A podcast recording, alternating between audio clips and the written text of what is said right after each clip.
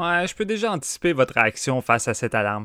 Ah, les gars, commande. Premier épisode de 2021, vous l'avez déjà échappé, vous spoilez à fond les deux films, vous êtes en train de me dire que je dois stopper l'épisode right now puis aller écouter les films avant d'écouter votre épisode? Oui, oui, et on s'en excuse, mais on l'a crissement échappé pour ce premier épisode de 2021. On spoil à fond les deux films, et ces deux films qu'on considère quand même assez importants de rester vierge euh, et de ben, découvrir les surprises et les twists comme nous. Fac, sur ce, allez écouter les deux films. Si c'est déjà fait, ben, bonne écoute. Puis si vous en foutez, puis vous voulez écouter pareil les spoilers, même en n'ayant pas vu les deux films, mais bonne écoute pareil. Vous faites ce que vous voulez. Le but principal, c'est d'avoir du fun et de parler de cinéma. Fait let's go!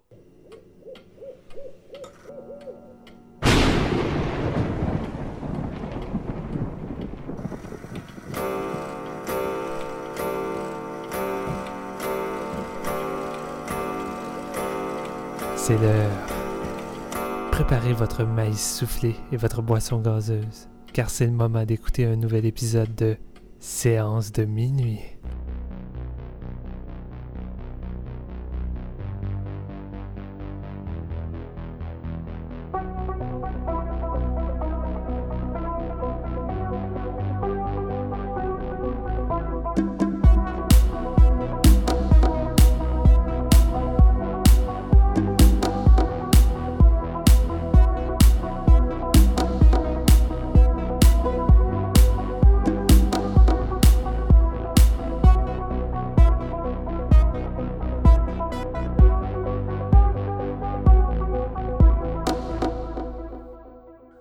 Tout le monde, bienvenue au premier épisode de Séance de minuit euh, qui traite de films de 2021. Mon nom est Marc-Antoine Labonté et aujourd'hui on amorce la nouvelle année enfin. Vous avez peut-être vu passer nos nombreux épisodes top.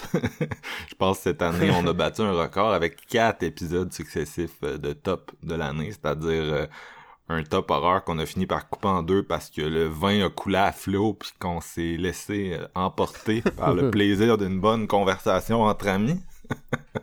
Et euh, un top euh, général qu'on appelle, c'est-à-dire tout ce qui n'est pas de l'horreur en gros, qu'on fait par la suite, là, puis qui lui est traditionnellement encore plus long. Fait que c'est ça, quatre beaux épisodes à aller écouter si jamais vous les avez pas vus passer jusqu'ici. Et aujourd'hui, donc 2021, puis je suis bien content parce que quand on fait des, des épisodes d'actualité, puis qu'on traite de nouveaux films, ben tu sais, des fois on fait juste prendre deux films qui viennent de sortir, qu'on a le goût de jaser, puis on les met ensemble. Mais c'est le fun qu'on réussit à trouver deux films qui se répondent, puis qui ont des trucs en commun, puis tu sais, ça fait que il y a plus une bulle qui se crée autour de l'épisode qui est le fun. Et je pense que ça va être le cas aujourd'hui. Les deux films qui sont euh, Shirley de Josephine Decker et euh, Promising Young Women de Emerald euh, Fennell. Pardon, j'ai eu un, petit blanc là-dessus. Euh, donc, euh, Shirley, qui était un film distribué par Hulu, donc disponible sur le service qui est juste aux, États-Unis, vous le mm. savez sûrement déjà, depuis le mois de mai, je pense, de l'année passée. Donc, ça fait un bout que c'est sorti. Et finalement, Prime s'est dit, ah, pourquoi pas le sortir au Canada? c'est arrivé le 7 janvier dernier à ma fête. C'était mon film de fête. On va voir si j'ai été heureux pour une fois et, euh, et transcender la malédiction du film de fête. Et euh, Promising Young Women, c'est un, un, film distribué par Focus Features qui avait aussi euh, distribué Never, Rarely, Sometimes, Always récemment. On en a parlé dans nos épisodes top. film qui devait sortir en avril de l'an dernier, je pense. Puis ça a été repoussé, repoussé bien sûr. Avec la fermeture des salles, puis là, finalement une micro sortie en salle, j'imagine. Moi, j'en ai pas d'ouverte proche de moi, ainsi qu'une sortie en euh, vidéo sur demande premium, là, donc euh, un, un, petit pactole pour pouvoir le louer. Pour l'instant, bien sûr, ça va, ça va baisser là si vous avez, euh, si vous avez la patience d'attendre. Donc, donc, j'ai introduit mes collègues pour amorcer cette année 2021. Euh, oui, euh, on a flushé Jean-François, on a un nouveau... on a un nouveau aujourd'hui. Euh, non, c'est pas vrai. C'est toujours les mêmes valeureux guerriers. Et parlant de valeureux guerriers, ils podcastent sous l'influence de la COVID aujourd'hui. Hey Jeff, là je, viens de te dropper, mais tu préfères-tu que je le dise grand gagnant, pas en tout. Ben non, ben non. Écoute, j'ai la COVID-19, je combats ça valeureusement, malgré qu'à matin j'ai la tête qui tourne un peu, mais tout va mm. bien. Écoutez, je vais faire de mon mieux pour vous, euh, pour vous faire sentir ma voix suave et euh, remplie de Jameson. Ah là, euh, est-ce qu'à travers nos écouteurs, on peut être contaminé? Parce que j'ai peur. Là. Tu sais, euh, Garoche comme- ça, man. Comme dans euh, Outbreak. J'imagine Ouais, juste ça. Dustin Hoffman. J'imagine juste Dustin Hoffman qui se branche sur notre Zoom. Les gars, débranchez-vous! Ça passe par les ondes! Il est contaminé! T'as Morgan Freeman qui arrive avec ses gros sourcils. Là, puis, euh, Non, ça, ça, ça va relativement bien. Si, mettons, là, une semaine, c'était pire que ça. Mais bon, je vais faire mon, mon mieux aujourd'hui pour euh, bien, euh, bien sonner malgré tout euh, pour vos petites oreilles. J'ai toujours été jaloux des podcasts qui peuvent enregistrer en, en présentiel, là, les trois dans la même pièce, mais euh, aujourd'hui, enfin, Ouais. on profite de l'avantage de la distance. Ouais. Ouais, vraiment, vraiment. Mais je pense que ça serait un de nos défis un jour de, de pouvoir faire un, un show des trois dans la même pièce. Je l'ai Mm. fait avec toi, Marc, durant le, le Fantasia une couple de fois, mais tu sais, vraiment, là, enregistrer euh, au même endroit. là. Tu sais, juste le trip d'avoir un, un petit épisode spécial. Là, tu sais. Ça serait super. ça serait, ça serait pratiquement bizarre tellement on n'est pas habitué. ouais, non, c'est clair. Est-ce qu'on se regarde dans les yeux? Ouh! Hmm. Puis je t'ai pas introduit, Steven, Ouais. mais tu commandes depuis tantôt. Là. Ouais. Salut, Steven, what's up? Hey, ben salut, what's up? Euh, hey, c'est ça, je me disais quand tu parlais que Sharday était sur euh, Hulu euh, depuis euh, milieu 2020. Ça veut tout dire que Prime sont pas mal rendus en mode on prend le stock de Hulu puis on le distribue? Parce que tu sais, avec Palm Springs, celui-là, euh, je me dis crime, soit que Disney vont les distribuer avec leur nouvelle extension, ou soit que Prime va continuer de s'occuper des films de Hulu, mais en même temps, je me dis, Chris, euh, Prime, vous prenez trop votre temps. là. Essayez de les amener plus rapidement, s'il ben, plaît, je- serais curieux de voir les détails de l'extension, premièrement. Là, ça s'appelle Star, pour ceux qui n'ont pas suivi. Ça va s'ajouter à Disney Plus en Mm. février, je pense, moyennant euh, une somme supplémentaire à votre abonnement.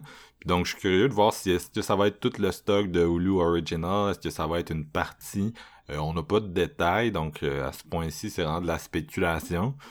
Sinon, je me dis que la raison pour laquelle euh, Prime a, a gossé autant pour sortir les Hulu, c'est peut-être juste euh, le, le fait que ça coûte moins cher quand t'attends. là, Ouais, serait, euh, en fait, c'est probablement ça, là, parce que euh, le, le prix a, a dû dropper, puis on dit, OK, let's go, on les sort maintenant. Puis, c'est pas juste eux qui sortent du Hulu. euh, Il y a eu comme un mélange de, de plateformes. Crave en a sorti aussi. Entre autres, un des plus gros succès de Hulu, ça a été la série The Handmaid's Tale avec euh, Elizabeth Moss, qui est aussi Ouais, le- une, une des actrices principales dans Shirley. Puis, euh, euh, je pense pas que c'est Prime qui avait ramassé ça. Je me souviens même plus. Je pense que c'était Crave qui l'ont. Puis sinon, ben, c'est sur le câble également au Canada. Là, donc, euh, Il me semble que c'était AMC qui avait ça.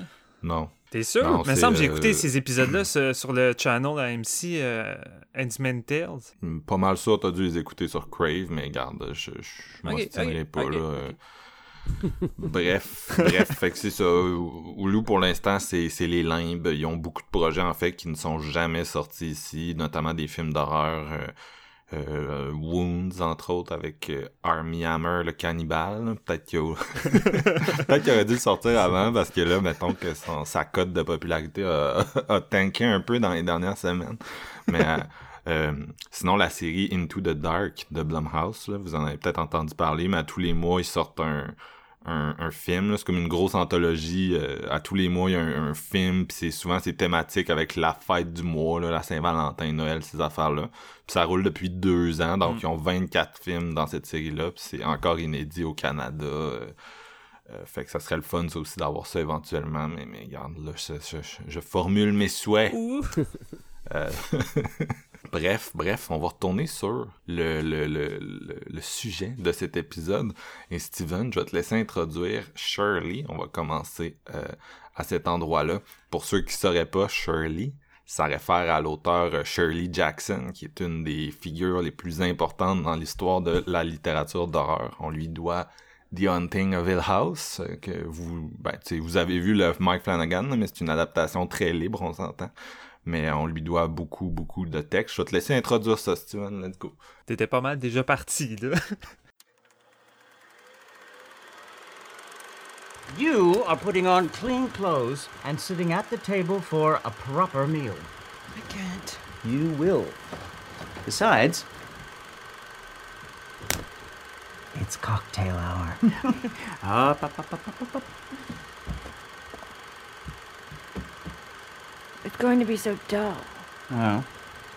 I didn't ask you to behave at the table. So when's the baby due? The baby? Oops. Was it supposed to be a surprise? You should have told me that, dear. Well, I hope it's yours. of course it's his. February. Hmm. Right, Donna? I would really rather discuss something else if you don't mind. February. Huh.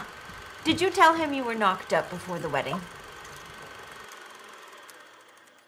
Donc, Shirley, euh, une réalisation de Joséphine Dicker, euh, qui a entre autres fait le très populaire, si on peut dire, Madeline's Madeline, qui avait joué au Fantasia, que moi j'ai manqué. Marc-Antoine l'a vu, euh, gros fan. Euh, j'ai pas eu le temps de me rattraper comme d'habitude. Fait que pour moi, c'est pas mal mon premier film de Joséphine.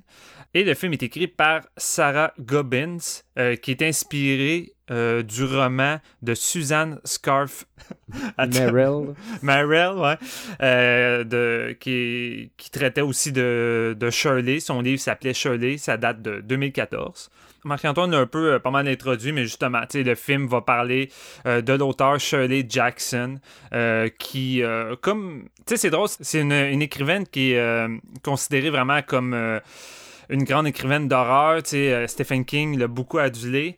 Mais on dirait qu'elle a jamais vraiment été dans, sur le devant, tu sais, euh, à côté des grands noms. là. un peu comme si la plupart des gens en dehors la connaissaient peu. Puis c'est drôle, mais on dirait que Ben, dans les dernières... Oui? Pas très d'accord avec ça. pas, vraiment pas, en fait. Tu sais, c'est quand même quelqu'un qui est très connu euh, aux États-Unis, entre autres. Tu sais, Ouais, la- mais j'ai l'impression que ça a pris film- du temps par là, je veux dire, en dehors des États-Unis, avant que son nom soit comme bien connu dans, Ben, à travers le monde. Je parle dans le domaine de l'horreur puis ces choses-là. C'est- sûr qu'elle est moins contemporaine que un Stephen King parce qu'elle est décédée, euh, j'ai pas la date devant les yeux, là, mais années 60, il me semble. Euh, puis est assez jeune d'ailleurs, là, dans la fin quarantaine. Puis, Ouais. euh, c'est, c'est, fait que c'est, c'est moins contemporain, mais, tu sais, mettons, le film commence sur sa, c'est un film qui est loin du biopic, là, c'est juste pas un biopic en fait, il y a rien là-dedans qui est, qui est biopic, mais ça commence sur la, un, un des personnages qui lit sa short story euh, de Lottery, sa nouvelle de Lottery, la loterie, qui a été publiée dans le New Yorker euh, en 1948. À ce moment-là, ça a été un méga buzz national, puis pas nécessairement positif. Là, c'était, considéré vraiment outrageux que ça a été publié Ah euh, dans le New Yorker, puis c'était vraiment un gros, euh, un big deal. Fait que déjà là, elle a eu vraiment une notoriété qui s'est bâtie à partir de là. Puis, euh, tu sais, oui, on parle de Hunting of Hill House, mais il y, y a plusieurs autres de ces textes qui sont qui sont quand même très connus. Là. Il y a eu, euh, ils ont fait une adaptation récemment de We Have Always Lived in the Castle avec Alexandra Daddario. C'est un peu passé dans le beurre, mais c'était vraiment, c'est vraiment bon pour un film que personne n'a parlé Je l'ai d'horreur. tellement cherché celui-là, j'ai pas réussi à le voir. Je pense que c'est 2019, si je me trompe pas. De...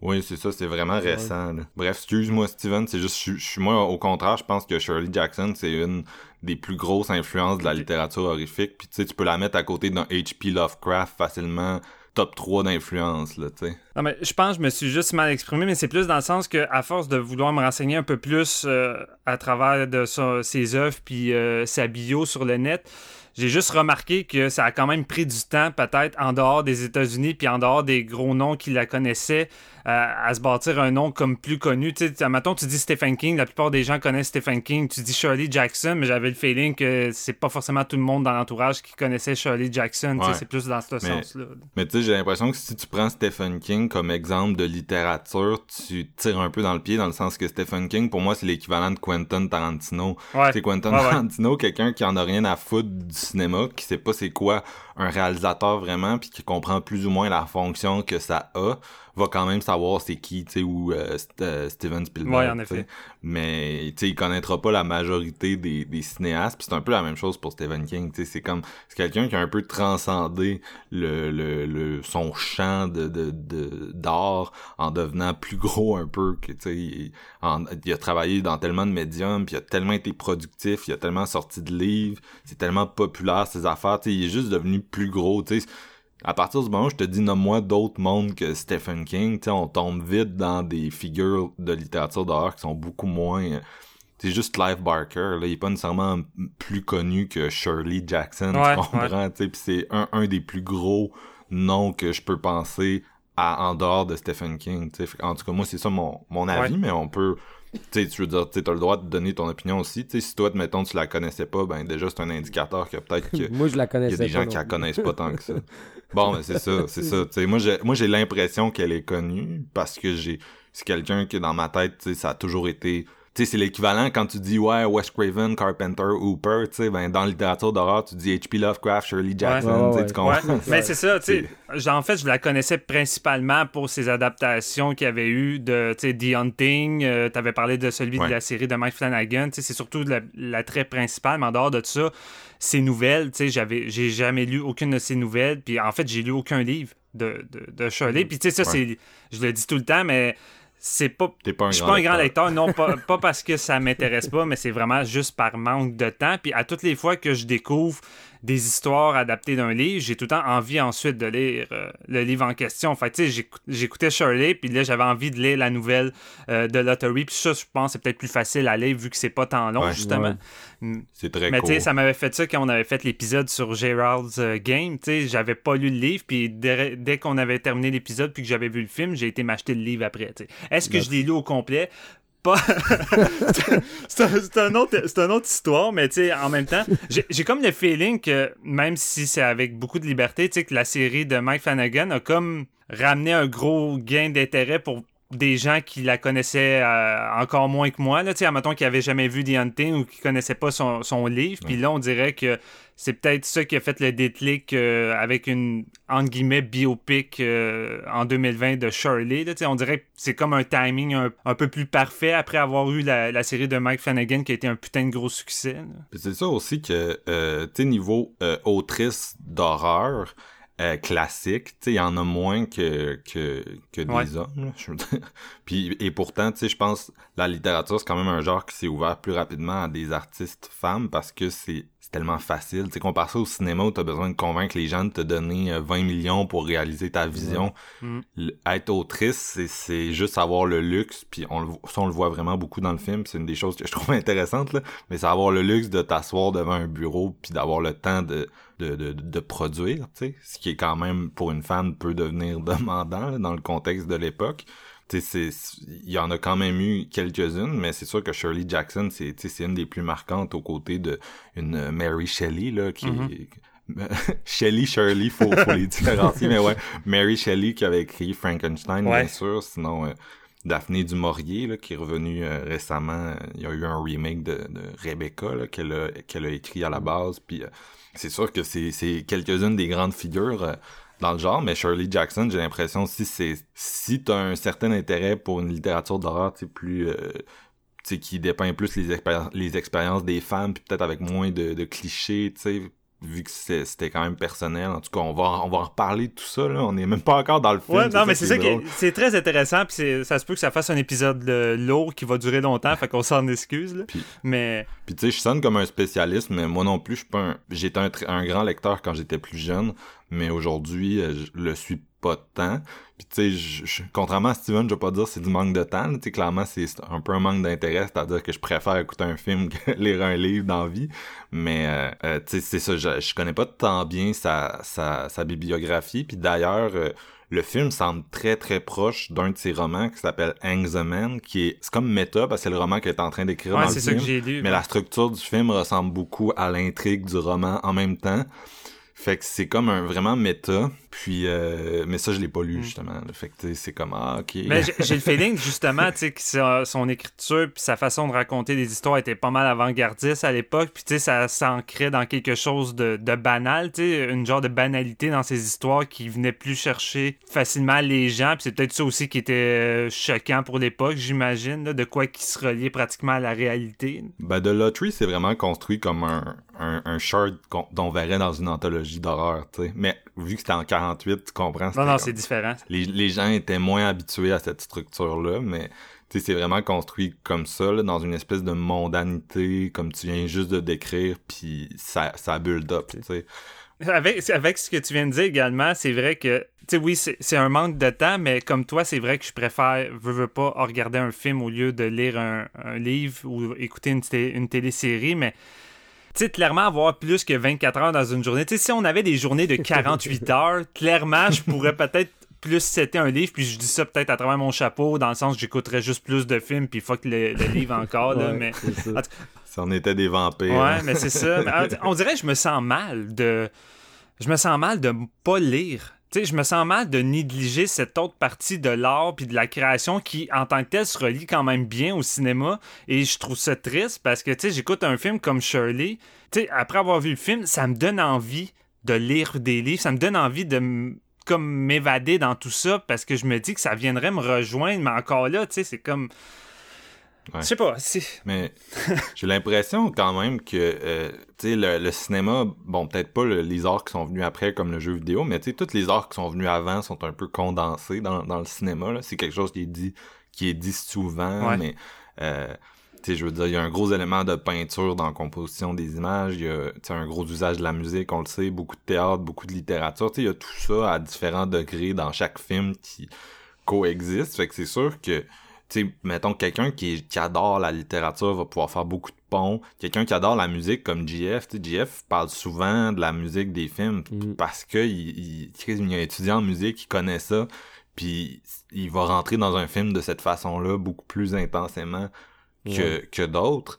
Puis tu sais, de la même façon, quand tu vas euh, au musée voir des toiles, ben, crime, des fois, tu te mets à faire des ponts avec des films, puis tu te dis, OK, ce réalisateur-là, tu sais, il a pas juste à regarder d'autres films, tu comprends? Il, il, a, il, a, il a lu un livre où il est allé... Il euh, s'inspire des toiles, tu sais, justement. c'est ça, tu sais, Shirley, Shirley, clairement, je veux dire, la, la, la cinéaste a lu tous ses livres, puis Mm. elle la connaît bien, tu sais, puis tous ses fans euh, qui connaissent bien son œuvre vont beaucoup plus relate avec ce film-là que des gens qui la connaissent pas du tout, parce que le but, c'est pas, hey, je vais te mon- je vais t'introduire à, à sa vie, tu sais, c'est vraiment, euh, je vais, je vais faire une espèce de fake biopic en, utilisant comme des éléments de son de son œuvre. Fait que je vais faire un, un hommage plus qu'un un biopic, même si quand tu le regardes du premier point de vue, on dirait vraiment que ça va être genre un biopic d'une auteure, d'une autrice.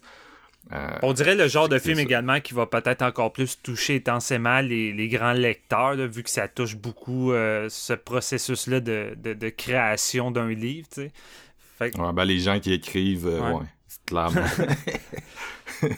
Mais on écrit tout. T'écris aussi, Steven. T'écris, t'entretiens ton letterbox, puis je veux dire, tu. Ouais, ouais, Euh, mais je parle plus. T'as pas besoin d'écrire un roman à méga succès pour savoir c'est quoi. Non, non, c'est sûr, c'est sûr.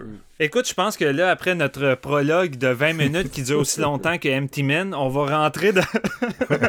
Vas-y, mais écoute, moi je trouvais ça intéressant. Ouais, c'est intéressant. que ça connectait bien avec le film. là. Écoute, ben, je pense qu'on va, on va pas mal rentrer euh, dans le même genre d'opinion, euh, la façon qu'on a enclenché ça. Fait que c'est ça. euh, on va rentrer dans l'histoire rendue là. On va suivre un jeune couple, Rose et Fred Nemzer. C'est interprété par Odessa Young et Logan Norman. Jeune couple euh, qui sont sur le point un peu d'avoir leur, euh, leur premier enfant. Puis tous les deux vont fréquenter euh, l'université euh, de Bennington. Puis justement, ils emménagent là-bas. Ça va être un peu leur nouvelle vie. Et Fred est en contact avec euh, un des, professeurs là-bas, euh, qui est Stanley Eman, interprété par Michael Stuhlbarg, euh, qui est un critique littéraire de, de renommée, qui est marié justement à Shirley Jackson, qui est interprétée par Elizabeth Moss. Puis justement, euh, Stanley va lui proposer à, à Fred et sa femme de venir euh, habiter euh, chez eux le temps qu'il se trouve un autre endroit, un appartement ou une petite maison. Puis il se dit que ça pourrait peut-être aider en même temps sa femme Shirley, qui est un peu, qui est un peu sur le fil du rasoir euh, dernièrement, elle est dépressive, euh, elle a de la misère à, à sortir de la maison. En fait, elle sort pas du tout. là. Ça fait comme deux mois qu'elle n'est Ouais. jamais sortie de la maison. Puis déjà en partant, euh, il y a une espèce de réputation de, de elle qui vague dans la ville. Elle se fait traiter euh, carrément de sorcière et ainsi de suite. Fait que, tu sais, elle, elle se fond très mal dans la société depuis un, un long moment. Il, il se dit que ce couple-là pourrait amener un petit peu de, de vie. Fait que tout va bien euh, jusqu'à présent. Le couple arrive là-bas, mais un coup qui s'installe, il va tout de suite avoir un peu des tensions entre Rose et Shirley. Shirley qui a pas la langue dans sa poche, qui a une attitude assez, euh, in your face et euh, ça va décourager euh, rapidement Rose, mais euh, au fil du temps, elle va développer une certaine relation, une certaine complicité avec Shirley, qui Shirley, elle, va en même temps retrouver un, un brin d'inspiration pour écrire son nouveau roman à travers ce couple-là qui va devenir sa source d'inspiration. Ce qui va en suivre, une atmosphère et euh, des tensions et euh, des jeux euh, de ficelles, de manipulation, de sexualité. On va varier un peu dans tous les sens qui va peut-être entraîner des drames au cours de la route. Eh bien, Marc-Antoine le dit, c'est... Ben, en fait, je vais commencer par dire ça. On s'attend-tu que le film de biopic, c'est pas de quoi qu'on affectionne beaucoup chez Séance de minuit? On a fait un épisode sur Bohemian Rhapsody qui écoute, c'est peut-être un des pires, euh, biopics qui a jamais existé. Puis, La barre était basse pour ça. La barre, la barre était basse, mais c'est surtout qu'on s'entend, les biopics, c'est formaté pour les Oscars. C'était un film qui suit constamment le même structure, les clichés, puis tu sais, c'est tout peaufiné, tout beau pour que ça puisse rentrer correctement dans la ligne des meilleurs acteurs de l'année, meilleurs films de l'année, meilleure réalisation. Tout est vraiment comme peaufiné de la même façon. Euh, puis tu sais, t'as tout le temps le feeling que on fait juste suivre un peu les mêmes facettes de tous ces artistes-là avec les moments clés que tout le monde désire voir, tu sais. Puis j'ai l'impression qu'on va rarement en profondeur sur que ce soit le processus de création, tu sais, même dans Bohemian Rhapsody, tu sais, ça m'aurait intéressé de voir un peu comment ça se passe durant la création de certains des gros titres de Queen, mais encore là, c'est tellement sais, ça dure pas longtemps, c'est tellement en surface, puis tu sais, on dirait qu'ils trouvent l'idée de la chanson en deux secondes, puis là, ils sont en train de jouer la tune, puis tout le monde trippe euh, devant le film. Puis je dis ça, mais en même temps, il y a des exceptions, je veux dire, il y a de très bonnes biopics, c'est juste plus rare, puis tu dois fouiller dans, les tiroirs, mais ce que j'aime le plus des biopics dans le type de Shirley, c'est justement de prendre euh, des faits et des personnages véridiques, mais d'incruster ça dans un récit de fiction. C'est pour ça que c'est pas tant une biopic, tu ça, va chercher des éléments de la vie de Shirley, mais c'est raconté d'une façon très romancier. Tu sais, t'as, pratiquement l'impression qu'on raconte un peu euh, des événements de la vie de Shirley à travers un de ses livres. Puis je pense que c'est ça, de toute façon, tu disais tantôt, Marc. Mais en fait, tout ce que tu as dit tantôt, c'est pratiquement tout ce que j'allais introduire euh, dans mon avis. Mais, Il y a une affaire que, que, je, pense que tu plugueras pas parce que tu peut-être pas vu le, film. Ouais, ça se peut. Mais ça ressemble énormément à euh, Who's Afraid of Virginia Woolf? Euh, qui est une à la base c'est une pièce mais ça a été adapté par Mike Nichols le, le, gars qui Mike Nichols est surtout connu pour euh, The Graduate là, avec Dustin Hoffman mm. et juste avant il avait fait un gros hit avec Who's Afraid of Virginia Woolf en 67 avec euh, puis c'est la même affaire ben la même affaire vraiment pas là mais tu la même base c'est-à-dire un couple vraiment comme Bitter, tu sais, qui est joué par Elizabeth Taylor et Richard Burden. En plus, c'était mm. des ex-maris.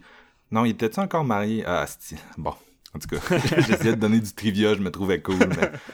Euh, je pense qu'il était encore marié à l'époque, puis ils sont vraiment à carrière, puis ça va chier, puis il y a beaucoup d'alcool euh, dans tout ça, puis ils reçoivent un jeune couple chez eux euh, pour une, tu sais, c'est pas nécessairement qu'ils viennent vivre chez eux, mais c'est comme une pour une soirée, puis ils leur, ils leur envoient vraiment leur désillusion d'en face.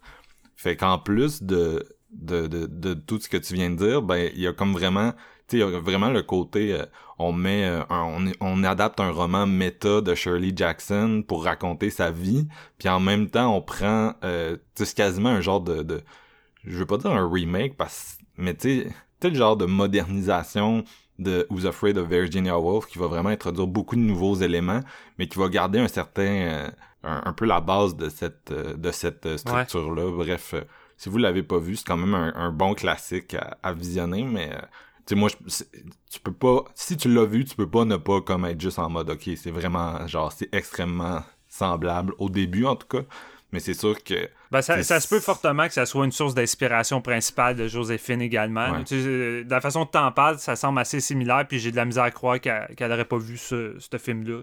Mm-hmm. Fait que, tu elle les a mis, elle les a mis un peu dans ce contexte-là qui vient qui vient pas nécessairement de, de Shirley Jackson. ce film-là, c'est ça n'a pas rapport à son œuvre à elle, mais elle, a vraiment euh, employé cette structure-là, tout en adaptant un peu, comme je disais, Man, mais en encore plus méta. Là, fait que c'est fucked up. Bref, excuse-moi. non, mais c'est ça, parce qu'il n'y a pas grand-chose qui est tant véridique dans tout ça. On est pratiquement que dans de la fiction, tu sais, dans le sens que le, jeune couple qui emménage là, en tant que tel, tu sais, il n'existe pas. Euh, puis, tu sais, dans le film, c'est mentionné que c'est la première fois qu'elle écrit un, roman, puis qu'elle avait juste fait des nouvelles, alors que, auparavant, auparavant, elle avait déjà euh, écrit des romans. Puis à ce moment-là, je pense qu'ils avaient déjà trois ou quatre enfants. Euh, ouais, c'est ça. Il n'y a hein, vraiment rien de c'est vraiment si vous espérez voir des, éléments de, sa vie euh, non c'est pas ça c'est pas ça qu'on vous donne au lieu de faire une biopic centrée sur la vie euh, de Shirley Jackson qui va être connectée à travers les événements, je pense que Joséphine a juste voulu faire un film non seulement beaucoup plus personnel, qui va beaucoup la toucher elle-même, mais qui mise surtout sur les émotions. ici, c'est vraiment ça l'attrait principal. C'est pas tant de, de t'en apprendre plus qu'il faut sur Shirley Jackson, c'est juste de te faire vivre les émotions qui vont en découler. Et en même temps, de rendre un, certain hommage à ses œuvres littéraires, littéraires, littéraires, que, je n'ai pas lues. Mais tu peux sentir le côté conte gothique à travers ce film-là, à travers la, photographie euh, de Sturla Brent qui est vraiment comme. Il y a vraiment un côté euh, oppressant et gothique, la façon que la maison est éclairée, puis à travers la lentille de Joséphine. Tu sais, je pense que c'est devenu un cliché depuis. Ben, un cliché. C'est devenu plus standard, je crois, de représenter l'état mental d'un personnage à travers l'état de la maison. Tu sais, on en a parlé beaucoup dernièrement. Mais ici, ben, j'ai pas le temps de On est vraiment dans une vague Excuse. Non, non, vas-y, vas-y. Non, non, vas-y, vas-y. OK. Mais j'allais dire, ici, j'ai pas tant de feeling que la maison est là pour représenter l'état mental de, de Shirley. Elle est plus là pour représenter un peu l'attitude que Shirley dégage. Puis, ce qui m'a vraiment fasciné avant tout avec ce film-là, c'est que j'ai adoré tout le processus et l'état d'esprit qu'on nous présente sur la création du roman Examen. Et s'il y a une chose qui m'avait déçu quand j'ai vu dernièrement le, le, de Fincher, c'est que moi, en voyant ce film-là, je m'attendais à ce que ce soit vraiment comme on va voir le processus de création du scénario pour le film de Citizen Kane. Mais tu sais, rendu là, c'était plus un film un peu à la Once Upon a Time in Hollywood sur l'industrie, puis tout ce qui en découle, puis qui va être la source d'inspiration. Puis ça m'avait un peu déçu. Tu sais, c'était pas, c'était pas le film que je m'attendais. Puis ici, honnêtement, c'est que ça. Tu rentres vraiment dans l'état d'esprit de Shirley Jackson avec une Elizabeth Moss au, sommet de sa femme, mais on s'entend les personnages euh, qui sont instables et qui sont très euh, rongés intérieurement. C'est la marque de commerce d'Elizabeth Moss. Puis ici, c'est. Ici, honnêtement, hein. ça, ça, dérogue pas à la règle. Puis elle est tellement bonne, mais c'est surtout que j'ai vraiment senti toute la lourdeur et la difficulté de ce que c'est de, devoir écrire un roman ou de décrire une nouvelle œuvre. Et ça me donne pas envie, d'être écrivain quand je regardais ce film-là, puisque ça semble être de quoi qui te bouffe tellement de l'intérieur, qui te crée tellement de l'anxiété, au point que tu penses plus à d'autres choses, tu n'as plus envie de sortir. Euh, fait que, ça devient pratiquement comme une espèce de une espèce de bébite qui tronche de l'intérieur, mais tu sais, c'est pas forcément une mauvaise chose, euh, mais ça l'est en même temps. En tout cas, la façon que c'est décrit, j'ai l'impression que le film arrive à toucher cet aspect-là avec une justesse euh, vraiment euh, frappante. Puis j'ai vraiment adoré la façon que le film brouille les pistes entre la réalité et la fiction parce qu'on est tellement dans l'état de création de Shirley que par moment tu sais plus si ce que tu vois c'est qu'est-ce qu'il est en train de décrire par rapport à son roman, ses images de personnages des fois plus euh, oniriques puis abstraits que tu as l'impression que c'est une scène qui sort de sa tête que les moments avec Rose que tu dis crime est-ce que c'est vraiment Rose euh, en ce moment qui est là en train de faire telle chose? Parce que j'ai l'impression que ça sort pratiquement de la tête de Shirley puis de son roman. Puis à un point tel que tu te demandes si le couple est réellement là dans la maison. Je pense qu'il y a une certaine ambiguïté qui est là tout le long du film à dire crime peut-être que le couple existe vraiment juste pas, tu sais, puis que c'est juste comme ou c'est ou c'est-tu eux-mêmes, genre quand ils étaient plus jeunes? Oui, j'ai pensé la même une impression de cycle dans tout ça aussi. Ben c'est ça, mais tu sais la façon que tu vois la relation de Shirley avec son mari, tu sais qui est professeur puis qui tu sais, qui est à la fois détestable, puis tellement abus de lui-même, puis qui se croit au-dessus de tout le monde, mais que par moment, tu il y a quand même un côté, un côté qui est là pour pousser Shirley puis être présent pour l'aider dans ses œuvres. Tu sais, il y a comme un côté malsain dans tout ça, mais t'as le feeling que Rose puis son, son mari Fred, c'est un peu ça. Puis je me demandais justement si c'était pas pratiquement des flashbacks de de, Shirley et son mari à leur début. Fait c'est ça qui est drôle, c'est que le film donne plus ou moins des réponses. T'sais, tout est abstrait. Puis j'aime vraiment ça, comment la réalisatrice brouille les pistes. Puis je pense que c'est encore plus méta euh, avec l'état de création, justement. de, le, le plus bizarre, c'est que dans, Ang- dans là, je, je sais même pas si je le prononce bien, mais tu sais, c'est pas, Angsman, c'est vraiment, il y a un E entre les deux, un A. Examen. Mais, euh, Examen. ça, Ouais. tu sais, ça raconte l'histoire de, de Paula, là, tu sais, si on le voit dans, euh, dans le film, Ouais. mais tu sais, qui, est une étudiante à l'université qui se marie avec un, un je pense, Stanley Neiman, euh, qui est, l'équivalent du personnage de Michael Stuhlbarg, qui est comme un prof, puis après ça, elle disparaît, tu sais. Mm. Fait que c'est comme la jeune, puis tu tu sais, puis c'était déjà... euh, il y avait déjà un certain élément de, de méta qui rentrait dans, dans ce roman-là, comme je le dis depuis tantôt. Là. Ouais. Fait que c'est comme si c'est comme si elle avait repris ces deux personnages-là, puis elle en avait ajouté d'autres, mais il y a vraiment cet élément-là que tu te dis, tu sais, est-ce que... Tu j'ai plus l'impression que c'est un, un personnage qui est là durant l'écriture de son livre, que c'est une projection. Ouais. C'est le personnage qui reste avec elle dans cette maison-là pendant que son mari fait whatever. il est jamais, il est jamais tant là, là. C'est pas quelqu'un qui est beaucoup là dans, dans le contexte. Quand il est là, ça fait avancer le récit, là. Mais on, on constate que, c'est pas quelqu'un qui est très présent euh, auprès de, de, de Shirley. Mm. Bref, excuse-moi, j'arrête pas, j'arrête pas de rentrer. Non, mais en même temps, écoute, euh, c'est un épisode éparpillé, puis c'est- pas mal ça qui allait arriver. Mais tu sais, Fred. C'est à l'image du film. Ouais, c'est ça. Mais tu sais, Fred a un peu cette attitude-là avec Rose. Tu sais, c'est à un moment donné, au fur et à mesure que ça va avancer, tu sais, Rose va juste devenir plus transparente à ses yeux. Puis je pense que c'est un des autres thèmes que j'ai trouvé très intéressant du film parce que oui, le cœur du film, c'est sur la création artistique, mais je crois aussi qu'on va être beaucoup dans la sexualité féminine et justement la transparence des femmes dans une société patriarcale, surtout dans l'époque que le film se déroule. Mais tu sais, t'as Shirley, tu qui est comme un peu à l'encontre de qu'est-ce qu'une femme devrait être et agir, tu sais, dans ce genre de société-là. Fait qu'elle est comme négligée par la, la société, et rebutée, puis est enfermée sur elle-même, puis elle, Ouais. elle est juste ce qu'elle est. Puis là, de l'autre Le- côté, t'as Rose, tu sais, qui est la nouvelle petite euh, jeune femme euh, parfaite, tu sais, qui suit un peu les, les standards, puis qui semble pas avoir une vision euh, au-delà de qu'est-ce que c'est.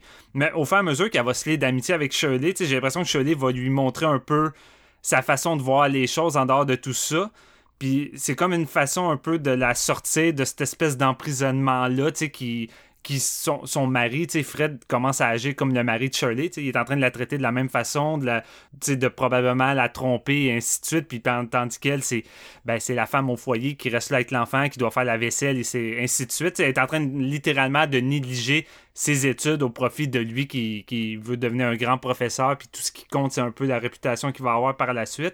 Fait qu'il y a une espèce de solida- solidarité entre ces deux femmes-là, avec une sexualité érotique, un, genre d'aura érotique, pas qui développe forcément une relation amoureuse, mais il y a vraiment on dirait que leur, leur intelligence et leur façon de, de, de, de, de voir les choses va venir les stimuler euh, intérieurement, puis ça crée genre des petits moments de, de, comme je dis, un peu de sexualité, des petits jeux de, de pieds qui se touchent, de mains, puis je, trouvais que ça se dégageait beaucoup euh, lors du film, puis dès le premier plan, tu sais, le personnage de Rose qui a volé la petite nouvelle de loterie, puis c'est la première chose qu'elle va faire après avoir lu, tu sais, ça va éveiller une espèce de destin sexuel, puis elle va tout de suite aller vouloir, tu sais, comme coucher avec son mari euh, dans, le train. Fait tu sais, déjà là, Shirley, a cette espèce d'effet-là d'éveil sexuel chez la femme, puis qui va venir comme un peu euh, engendrer cette attirance-là que Rose va avoir vers elle.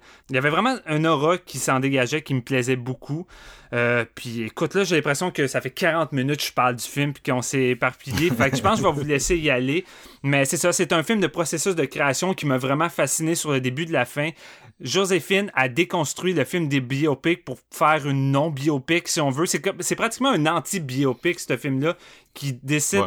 elle décide, de- dans le fond, de poursuivre un peu ce qu'elle avait sans doute fait avec Madeleine. Madeleine, il allait avec un film plus d'auteur personnel, euh, qui va pas forcément plaire à tout le monde, puis elle s'en balance parce qu'elle a un profond respect pour Shirley Jackson, un amour pour ses livres, puis elle avait envie de faire un mix entre la personne et ses œuvres, Ouais. ce qui en fait une œuvre gothique profonde et fascinante sur la création artistique avec des personnages vraiment fascinants à suivre. Ben, tu sais, quand, quand tu sors un biopic hollywoodien, l'affaire, c'est que mettons que c'est sur un artiste ou une figure politique ou un sportif, t'as même pas besoin de savoir c'est qui. Ouais. C'est- C'est, euh, un, c'est, c'est tout bien fait, tout bien pacté, tout bien ficelé puis emballé pour te présenter la personne en suivant les- les- l'espèce de structure. Il y avait une parodie de ça à un moment donné, euh, Walk Hard, là, Ouais, ouais. qui s'applique encore à certains films en- qui sortent en 2020, là, c'est ça le pire. Puis, euh, sais, les, les, les, les petits biopics vraiment bien ficelés, ils vont t'introduire quelqu'un, tu sais, genre, euh, puis tu sais, t'as pas besoin de le connaître, puis je pense pas que c'était ça l'intérêt. Tu sais, le- le Shirley, ça se destine en priorité aux amateurs de Shirley Jackson. Nous, on la connaît pas tant que ça, on a aimé le film quand même, là, fait que vous pouvez quand même l'apprécier, mais c'est quand même quelque chose qui a été fait avec eux en tête, les gens qui sont familiers avec son œuvre, qui ont de l'intérêt pour ce qu'elle a fait, puis qui la connaissent bien. Mm. C'est pas un film qui a été fait pour plaire à tout le monde. Pour cette raison-là, va peut-être avoir beaucoup plus d'importance cinématographique parce que c'est pas juste un c'est pas juste une fiche Wikipédia euh, de une heure et demie filmée c'est beaucoup plus Ouais. que ça Mhm. fait que ça pour cette raison-là ça a le potentiel de, de demeurer davantage dans l'esprit là. C'est une œuvre artistique plus complète selon moi bien sûr Ben, là. qui C'est va pas sombrer dans, dans l'oubli avec les dizaines et dizaines d'autres biopics, euh, comme tu dis, qui est plus Ouais. une fiche Wikipédia sans personnalité.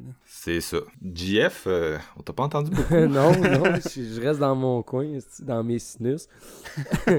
Euh, mais, hey, co- corrigez-moi si je me trompe, mais il y a un, des métrages de Decker, là, Though Was Mild and Lovely, qui était sur Shudder il y a quelques années. Il me semble que ça me aussi, quelque euh, chose. Mm. Euh, Il y avait Butter, aussi on the Butter Latch. on the Latch, ouais. son deuxième. Les deux ils ont été sur Shudder parce que c'est des films qui flirtent avec euh, l'horreur, un peu comme Ouais. Shirley, mais Ouais. tu flirtent, là, pas... C'est, euh, euh, après avoir vu Shirley, je me, je, me renseignais sur la, réalisatrice. Puis quand j'ai vu ça, j'avais le souvenir justement de les avoir vus sur la plateforme Shudder. Puis j'ai comme un regret de, tu sais, quand une pochette te convainc pas, puis finalement tu tu t'as pas le temps de l'écouter puis il retire le film de la plateforme puis là à un moment Ah. donné tu te rends compte que ah j'aurais probablement dû les regarder dans ce temps-là C'est vraiment- dangereux de choisir un film selon la pochette. Ah, tu vas ouais, prendre la. Tu sais, au Vidéotron, t'allais louer un film, tu prenais la plus belle pochette, puis finalement, c'était le Pain C'était de la- Ben, c'est ça, mais tu sais, une paire de lèvres dans un champ de fleurs, moi, là, sur Shudder, ça me... on dirait que c'est pas à bonne place pour me convaincre de regarder un film d'horreur. Mais bon, c'était tout ça pour dire que ça, si j'ai un petit, un petit regret de pas avoir plongé dans, dans le cinéma de Josephine Decker avant, parce qu'avec Shirley, c'est mon premier, mais elle m'a vraiment, vraiment convaincu pour euh, 100% des raisons que, que Steven t'a nommé. Euh, J'ai vraiment beaucoup, beaucoup aimé virevolter au travers des pages dans son processus de création. Euh, écoutez, Elisabeth Moss, donnez-y un, a- un, un- un Oscar, quelqu'un. Genre, Hey, ça va devenir comme Léo, ça. C'est- Mais on va- on va c'est jamais y donner, tu sais. man. Esti qu'elle est bonne, man, dans tout ce qu'elle touche. Puis c'est le fun parce qu'elle touche au cinéma de genre, puis c'est quelque chose qu'on aime vraiment beaucoup. Mais c'est parce qu'elle maîtrise tellement son art, puis comme, comme tu l'as dit, vraiment, elle est comme au sommet en ce moment. Là. Je, Ouais. Mm. je pense que Shirley est comme la preuve de, de- de tout cela, de tout son travail. J'espère que ça va être récompensé quelque part. J'aime tellement... Il y a comme une scène que j'aime vraiment où, genre, euh, est juste allongée dans un lit, pis tu sais, ses membres bougent pas. En tout cas, c'est la façon que ça joue ça. Tu sais, son corps est comme immobile, il y a juste son cou qui fait comme des rotations parce qu'elle parle à son chum, genre. Mais tu sais, vraiment, genre... En tout cas, ça m'envoyait tellement l'espèce de vibe de de dépression, tu sais, qu'on voit, on, on la voit jouer souvent au cinéma, là, des gens en dépression, mais genre la façon qu'elle, elle joue, sais, toute l'espèce d'agoraphobie, les tics nerveux, Ouais. puis genre le, le, surtout l'incapacité de fonctionner, là, j'ai vraiment trouvé ça bien, bien, bien comme performé physiquement, Ouais, oui. Mais est-ce que tu as vu tous les problèmes de santé qu'elle avait? C'est hallucinant. Et le, Ouais, nombre ouais. De, le nombre de médicaments qu'elle devait prendre, et il y en a là-dedans qui étaient, tu sais, qui étaient autorisés à l'époque, mais que maintenant, ça ne l'est plus puisque c'est c'est trop fort, c'est c'est dangereux. Mais tu regardes, je, je lisais, euh, je lisais justement tous les problèmes qu'elle avait, puis je me disais, man, j'ai le feeling que Elisabeth Moss a tout condensé ça dans sa, dans Ouais. sa performance parce que j'ai l'impression qu'elle avait juste tellement de problèmes que c'était fou, là. C'était fou. Ouais. Juste la façon qu'elle se déplace, Elisabeth Moss, là-dedans, là, je- Mm. la façon qu'elle elle se mouvoie, là, c'est, c'est- je sais pas comment le décrire, là, Ouais, mais c'est difficile à dire. Ça Mais envoyait cette vibe-là, là. C'est du génie. Moi, je trouve vraiment s'est dépassé là-dessus. Puis, mais ce que, ce que j'aime vraiment beaucoup, c'est un peu le côté, euh, le côté nébuleux, un petit peu ou le côté rêveur de ce récit-là qui nous amène. Ouais. Tu sais, tu sais pas vraiment qu'est-ce qui est la réalité de la fiction. Moi, j'ai eu, j'ai eu une grosse impression de je vivais le roman qu'elle essayait d'écrire en même Ouais. temps euh, de, de- de vivre le film, mais c'est euh, en lien direct aussi avec sa santé mentale. J'ai comme l'impression que au fil du film, plus qu'elle plus qu'elle réussit à écrire, on dirait que ça y fait du bien mentalement. Puis c'est- c'est là un peu que, que le, le- le- le- le psychologique de, de, de Shirley, puis de Paula, tu sais, qui, qui est Rose Nemzer dans la maison, on dirait qu'ils vont switcher un peu. Puis, il y en a une qui va finalement de moins bien aller au détriment de, de- de la psychologie de l'autre. Puis, c'est vraiment Yes. comme cette, cette relation-là entre l'œuvre qu'elle essaie d'écrire parce qu'elle elle a comme un blocage au début, elle est comme pas capable, tout ça. Puis, tu sais, c'est le, le personnage de Stanley Mann qui, qui dit, tu sais, fait des nouvelles, puis tout. Puis, quand elle lui apprend qu'il fait, que- que- qu'elle écrit un roman, ah, t'as jamais vraiment fait ça, puis il est comme pas trop sûr. Euh, il essaie de, l'épauler là-dedans parce que lui, c'est ça qu'il fait à l'école, mais reste que je pense qu'il il a comme perdu un petit peu les repères de, de la santé psychologique de Shirley rendu là. Fait que tu sais, ce détachement-là, tu le vois dans- au travers du film que c'est vraiment, vraiment fort. Puis c'est un Ouais. peu pour ça que la présence de Rose Nemzer dans la maison va probablement aider euh, le personnage de Shirley puis tout ça. Puis c'est vraiment leur, leur relation à la- aux deux qui comme une espèce de belle métaphore entre euh, le- une relation comme sexuelle mais psychologique. Tu sais, c'est une relation. C'est que- sexuellement psychologique Ouais, et non physique, c'est ça. C'est ça que je voulais dire tantôt. J'ai le- le goût de j'ai le goût juste de piggyback sur ce que t'étais en train de dire parce que genre euh, moi Mad Madeline's Madeline je l'avais mis dans mon c'est son troisième long Ouais. je l'avais mis dans mon euh, top 10 en, en 2018 puis j'avais vraiment trippé dessus puis il y a, il y a vraiment l'élément que tu viens de décrire dans celui-là aussi c'est-à-dire tu sais c'est c'était comme une relation entre une jeune une jeune actrice de théâtre puis sa professeure puis il y avait cette même espèce de dynamique là un peu de de- d'exploitation de, puis encore là c'était tourné euh, c'est tout sauf linéaire là puis Ouais. Shir- Shirley c'est son plus linéaire là, de ces quatre c'est celui genre c'est le meilleur pour commencer puis introduire les gens là pour Ah, ça parce- paraît que c'est elle qui pas elle qui l'a écrit là, contrairement au- Parce que à ses autres projets là-dedans, Shirley, t'as vraiment une synthèse des arts qui est comme vraiment maîtrisée. Je trouvais, Decker, elle sait qu'est-ce qu'elle fait. Puis c'est- pour ça que ça m'a comme intéressé de, découvrir le reste de sa filmo parce que là-dedans, on dirait que c'est comme. Elle, elle veut t'amener à quelque part, mais pas- tous les chemins qu'elle emprunte pour. Il y a une raison pourquoi qu'elle passe par là. Puis tu t'es un petit peu. J'étais un peu perdu par moment, mais c'était avec raison, tu comprends? C'est pas genre un film que tu vas. tu- oui, tu vas avoir des questions qui vont être là avec raison et non juste de l'incompréhension que tu vas en retirer. Fait que je pense que c'est ça devient plus clair quand tu le revois puis je suis sûr que si t'as lu le roman qu'on n'arrête pas de name dropper c'est comme ça doit ça être doit encore aider. plus clair ouais. Ben, c'est ça, mais tu sais, c'est comme, euh, comme vous parliez, l'espèce de, de, de, de sentiment d'anti-biopic. tu C'est vraiment la- dans la fiction, je pense que le film est, est, est le plus fort. Mais pour les ceux qui connaissent euh, Shirley Jackson, j'imagine que bon, tu as une dimension tout autre au travers de ça.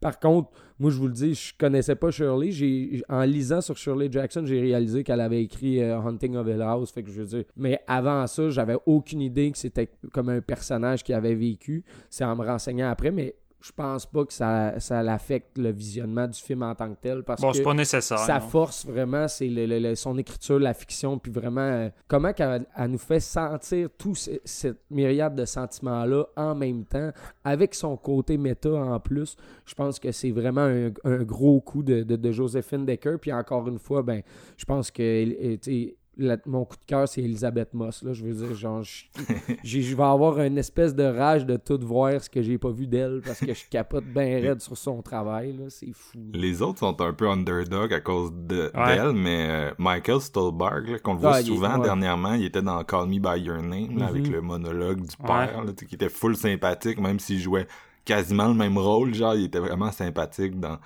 dans Call Me tu sais puis euh, euh, Odessa Young aussi c'est fort ce qu'il a fait là-dedans Mm. l'autre dude je pense que c'était c'était lui qui jouait Percy Jackson ou de quoi de même? En tout cas lui il est comme plus Oui. effacé un peu Ah oui, t'as Ouais, raison, je pense que c'est lui, ouais. Percy Jackson. Ouais, c'est clairement Percy. puis ouais, ouais. Percy est plus effacé, mais les trois autres, c'est, c'est, tu sais, c'est big. Là. Toutes sont toutes vraiment comme solides. Ben, je veux dire, en même temps, c'est ça qui est correct. autant que Shirley est en train d'écrire un roman sur une femme qui a disparu puis qui est juste effacée, ben là, c'est le tour à- aux maris puis aux hommes d'être effacés. tu sais. Ça, je trouvais ça cool pour Fred. tu sais, Comme t'es effacé puis nous autres, on reste sur Rose puis euh, sur Shirley. là. Ouais. De toute façon, son personnage n'est pas tant intéressant rendu là. Le personnage justement, de- de- du docteur de Stanley Mann, comment qu'il joue justement, comme tu dis, des fois je voulais le frapper dans la gorge, mais tout, tu sais, comment la- la- le pouvoir du patriarcat sur comment les femmes devraient agir à la maison, tu sais, c'est comme elle a pas le droit de refuser quasiment d'aller comme s'occuper de Shirley puis de faire la bouffe à la maison, tandis Mm. qu'elle a bien plus de.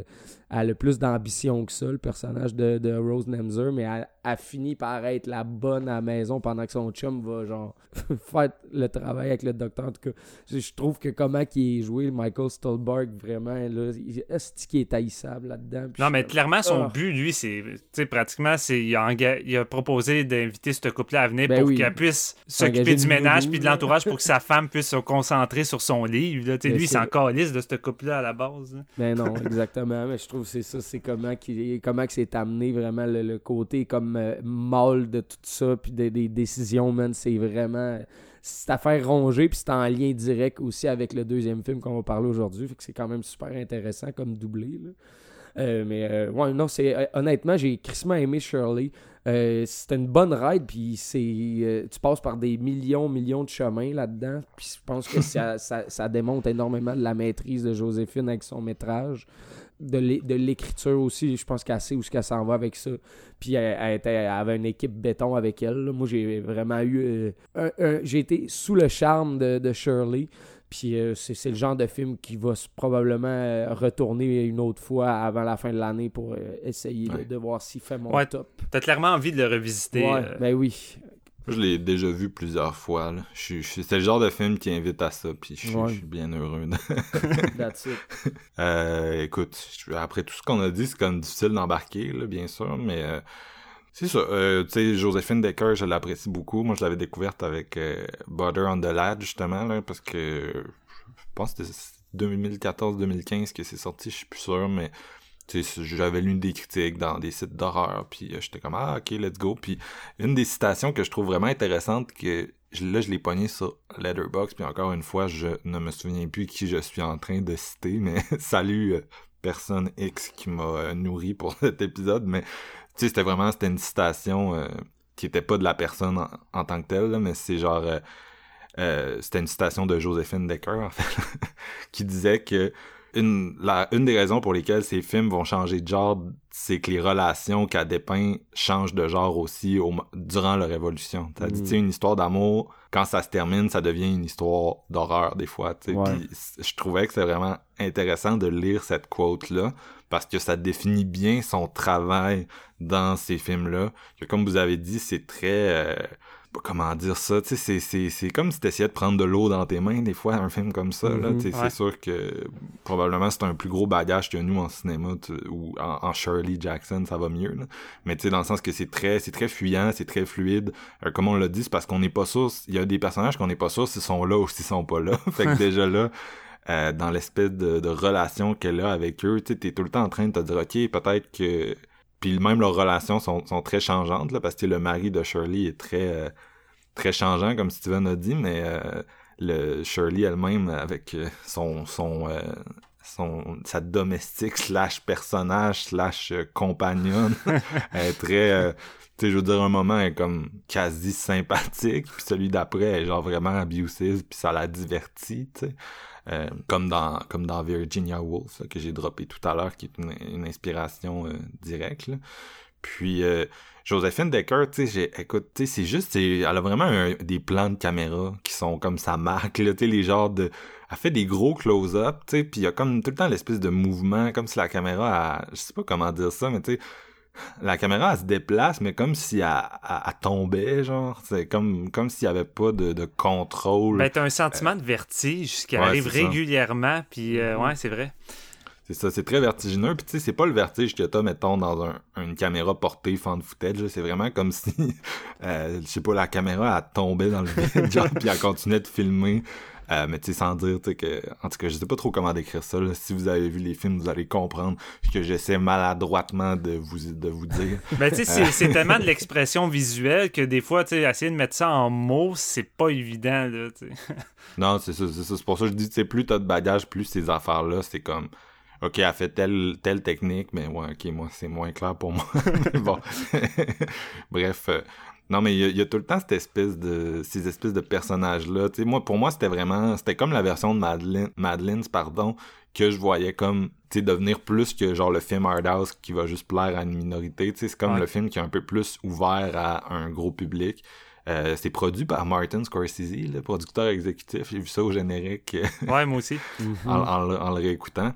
Euh, fait que tu sais, c'est ça, c'est plus, c'est plus gros, puis euh, bien sûr Elisabeth Moss qui est là, mais comme j'ai dit tout à l'heure, euh, les autres, les autres, au- les autres, les autres acteurs et actrices aussi là qui font de la, de la grosse job, puis bref, c'est, c'est ça.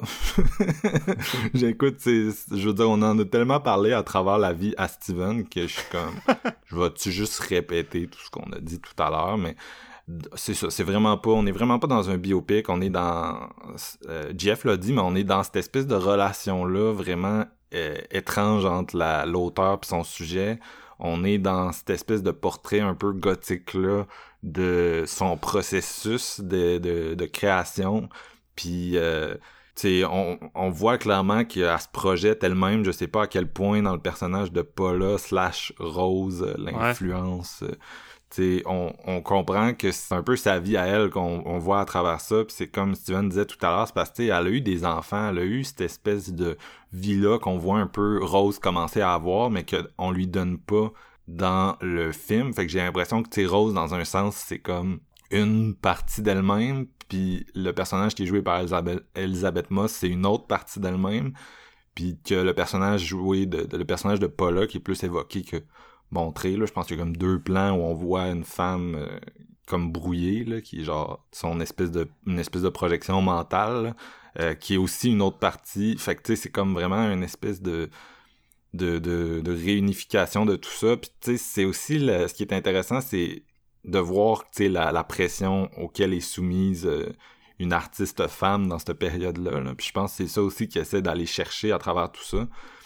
puis euh, Shirley Jackson, tu sais, Steven disait tout à l'heure qu'il la connaissait pas tant, mais j'ai l'impression que tu sais, à son époque, c'était justement, tu sais, c'est le genre de personne qu'il a fallu qu'il décède malheureusement pour qu'il y ait une espèce de retour en force de ouais. son œuvre, puis que les gens commencent à à l'acknowledge, puis aussi je pense ça a aidé que les femmes aient davantage de droits de parole, euh, que ce soit dans les universités pour euh, proposer de la pensée critique de son œuvre, puis juste internet, euh, les différents médias, pour vraiment contribuer à, à la faire ressurgir puis populariser ce qu'elle a fait, parce que justement elle était à l'avant-garde à son époque, puis on le voit un peu dans le film, on voit c'est quoi les opportunités des femmes à cette période-là, fait que juste le le, le, le public féminin avait pas les mêmes opportunités de témoigner publiquement, je pense, de son appréciation d'un truc, là, puis c'est- c'est con, parce que tu sais, on s'en rend, on s'en rend plus compte aujourd'hui, là, mais c'est, ben, quoi que, écoute, je veux dire, c'est séances de minuit, là, on est un podcast de trois gars qui donnent leurs avis, là, fait que dans un sens, c'est encore un peu ça, même dans le, dans le milieu amateur, là.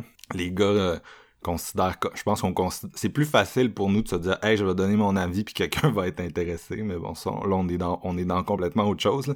Mais bref, j'ai quand même l'impression que c'est quelqu'un qui a été plus, qui est plus populaire maintenant qu'elle l'était euh, de son vivant, là, malgré Ouais. le fait qu'on a mentionné que The Lottery, tu sais, même de son vivant, ça a été un gros, quelque chose qui a créé beaucoup de remous, là, puis qui l'a mis, qui l'a mis sur la map, mais ses romans peut-être un petit peu moins. Euh, bref. Fait que tu sais, c'est, on, je sais pas, on sent toute cette pression-là, puis c'est comme Steven a dit, tu sais, ça a l'air de, ça a l'air de faire, ça donne pas le goût d'être auteur, tu sais. Peut-être aussi que ça s'éloigne un peu des clichés euh, de c'est quoi être auteur qui Ouais. nous montre dans le, le cinéma, qui sont souvent très romantiques, très romancés, tu sais, genre on voit, je sais pas comment dire, mais tu sais, le petit montage avec la petite musique inspirationnelle, puis euh, là, oh, j'ai trouvé ma drive, puis là, Ouais. je tape sur ma machine à écrire, tu sais, puis là, tout le livre qu'on connaît, il sort, là, tu sais, d'un coup, puis tu sais, c'est à cause du gros déclic que j'ai eu, vous, vous savez de quoi je parle, là, si vous avez déjà vu un biopic euh, cliché, justement, c'est exactement ça qui arrive.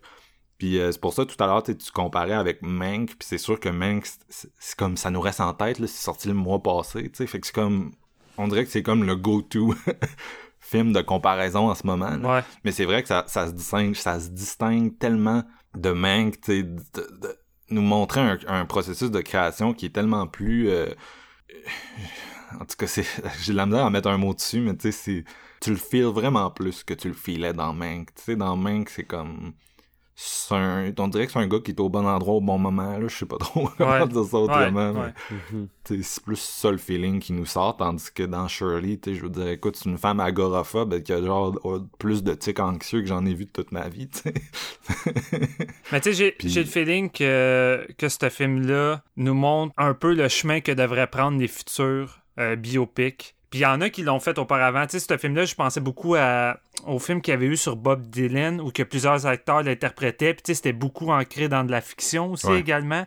Euh, puis tu sais, je trouvais que c'est le genre de film qui déroute. Tu sais, tu t'attends à une biopic standard de Bob Dylan, puis Chris, c'est tellement pas ça, là, tu sais. C'est le genre de Ouais. film qui a dérouté tout le monde. Puis je trouve que Shirley, tu sais, c'est un peu ça, tu sais. Tu commences le film, tu te dis, OK, je suis dans mon film de biopic, on va découvrir un peu c'est qui Shirley Jackson. Puis non, pas tant, tu sais, on va te prendre, puis on va te dérouter. Tu sais, au début, on te prend par la main, puis finalement, c'est comme on te lâche la main. Mais- Mais dans un sens, on dirait qu'on découvre plus c'est qui.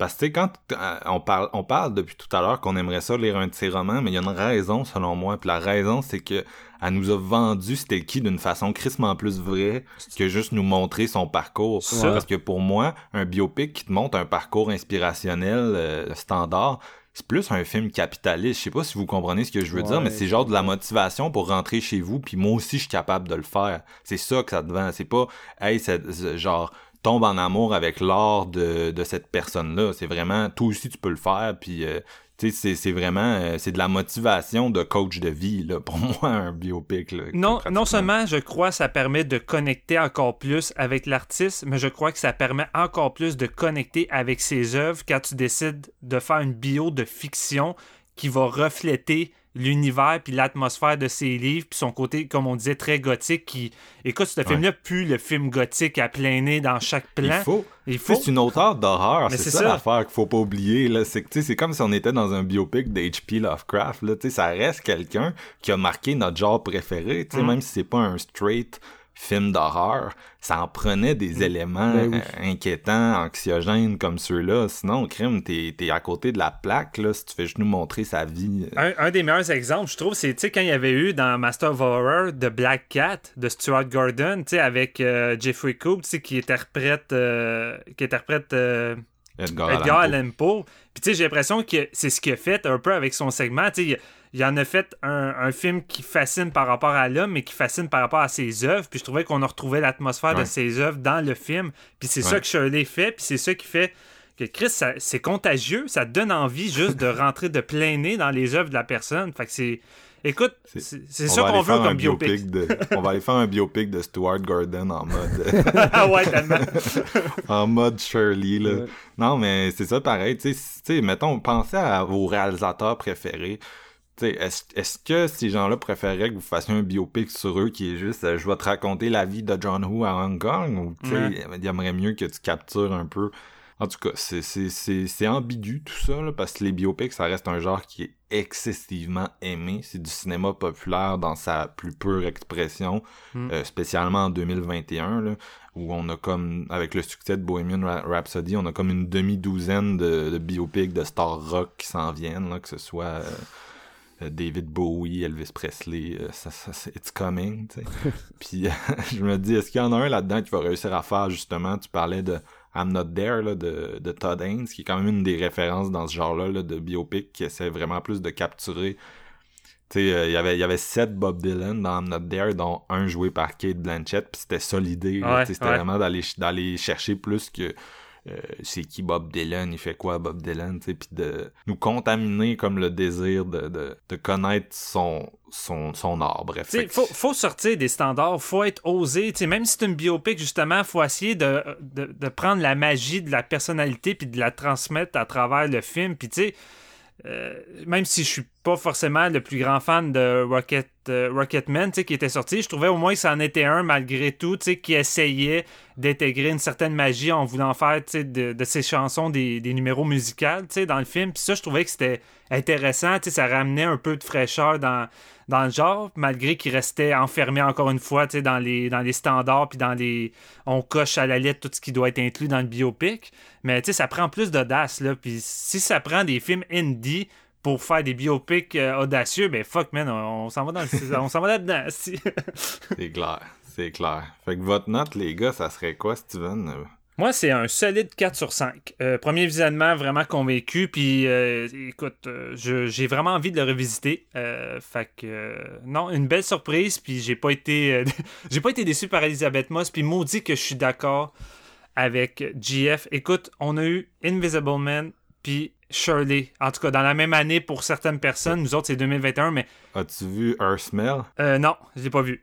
Faut que vous écoutiez ça, les gars, Ouais. vous allez capoter. Elle joue un genre de, de Courtney Love, là, encore là, c'est comme un biopic, pas biopic, là. Puis genre, est en mode meltdown pendant deux heures dans un green room de show rock un peu euh, crados, là, genre, euh, elle est comme complètement défoncée, puis elle crie après tout le monde, man, puis c'est genre... Non, excuse-moi. c'est- C'est rough du Elisabeth Moss. Ouais, non, excuse-moi, j'a- j'avais mal compris ton titre, mais ouais, j'ai vraiment trippé aussi là-dessus. Ça, ça avait été une claque quand je l'avais vu. Mais je veux surtout dire que si Elisabeth Moss ne est pas nominée pour aucun film pour les prochains Oscars, là, clairement, là, je- ben, j'emmerde déjà les Oscars à la base, là, fait que... Snob les scientologues. Tom Cruise non plus, il n'a pas eu. Ouais. Les, scient- les scientologues euh, peuvent pas gagner d'Oscar, là, ça marche plus. Quelle, quelle tristesse. Ou pas, je sais Ou pas. pas, mais en ouais, hein, c'est... euh, ça, ça, c'est un autre sujet, par contre. Mais bref, tu sais, d'un point de vue artistique, on pourrait faire un biopic fucké d'Elisabeth Moss, sérieux. On va peut-être attendre qu'elle soit décédée, là, mais...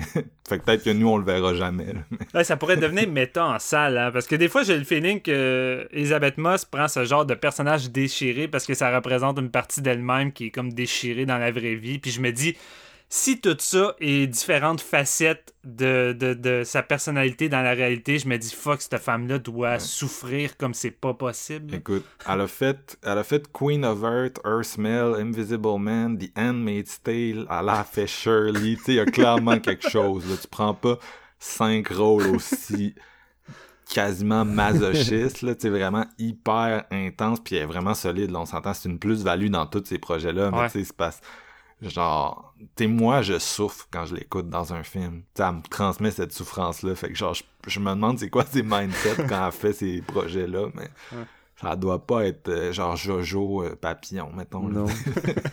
La Queen of. Hearts, c'en est un que je voulais voir aussi, qui fait long, un petit bout de pareil qui est sorti, mais ça a l'air que c'est de la bombe, là. Ouais. C'est très là, bon, là. mais c'est le même réalisateur que Earth Smell, puis je te considère, euh, je te conseille ce dernier en, en Ouais. premier, là, si Ah t'as ouais. t'en taper un des deux. là. Mais euh, ouais, les, les, les deux valent vraiment le détour. Puis toi, JF, ta note, c'est Euh, un 4 ouais, aussi? Un 4 aussi, comme Steven. Euh, écoute, euh, j'ai vraiment adoré, je veux le revoir. Euh, probablement, possibilité d'aller sur le 4.5 ici, là, euh, assez Ouais. easy. Là, c'est juste, je me suis donné une petite réserve, mais le temps que je l'ai regardé, ça m'a comme vraiment, euh, ça m'a rendu anxieux, ça m'a vraiment, euh, c'était c'était très fort comme film. J'ai euh, j'ai adoré. Moi, premier visionnement, c'était un. J'hésitais entre le 4 et le 4.5. Deuxième visionnement, j'étais comme, c'est clairement un 4.5. Mhm. Troisième visionnement, Ouais, t'es-tu rendu au disais- 5? je me disais, euh, j'hésite entre le 4 et le 5. Fait que faut pas, faut pas faire trop de promesses là, au mois de janvier, mais Ouais, euh, j'ai vraiment le feeling que ça va être un film de, de, de top 10. Là, on vient de sortir des tops, puis je suis comme... Ouais. On en parle En fait, déjà. On est déjà. On s'apprête à parler de l'autre, mais j'ai le feeling que j'ai deux films de top 10 en ce moment déjà. go. vraiment des gros, des gros locks, là, mais on va, on s'apprête à parler. Promising Young Women. Mais bref, euh, c'est ça. J'ai vraiment l'impression que Shirley, c'est un, un film qui, qui gagne à être vu plusieurs fois, qui gagne à être vu tout court, bien sûr. Puis euh, là, je pense que je suis rendu au stade où il faudrait que je lise le, le fameux roman là, euh, avant de- d'y retourner. Ouais. Peut-être qu'à la fin de l'année, quand il va être dans mon top, ben, je vais pouvoir vous dire Ouais, le roman, pia, pia, pia, j'ai compris tout ça maintenant. Je suis- je passé au niveau de conscience supérieure. On verra rendu là. On va te laisser ce job-là, je pense. si c'est pas clair, euh, séance de minuit approuvée. L'étampe d'approuve. Hey, c'est vrai, c'est une bonne occasion. Là, on va l'utiliser. Approuve.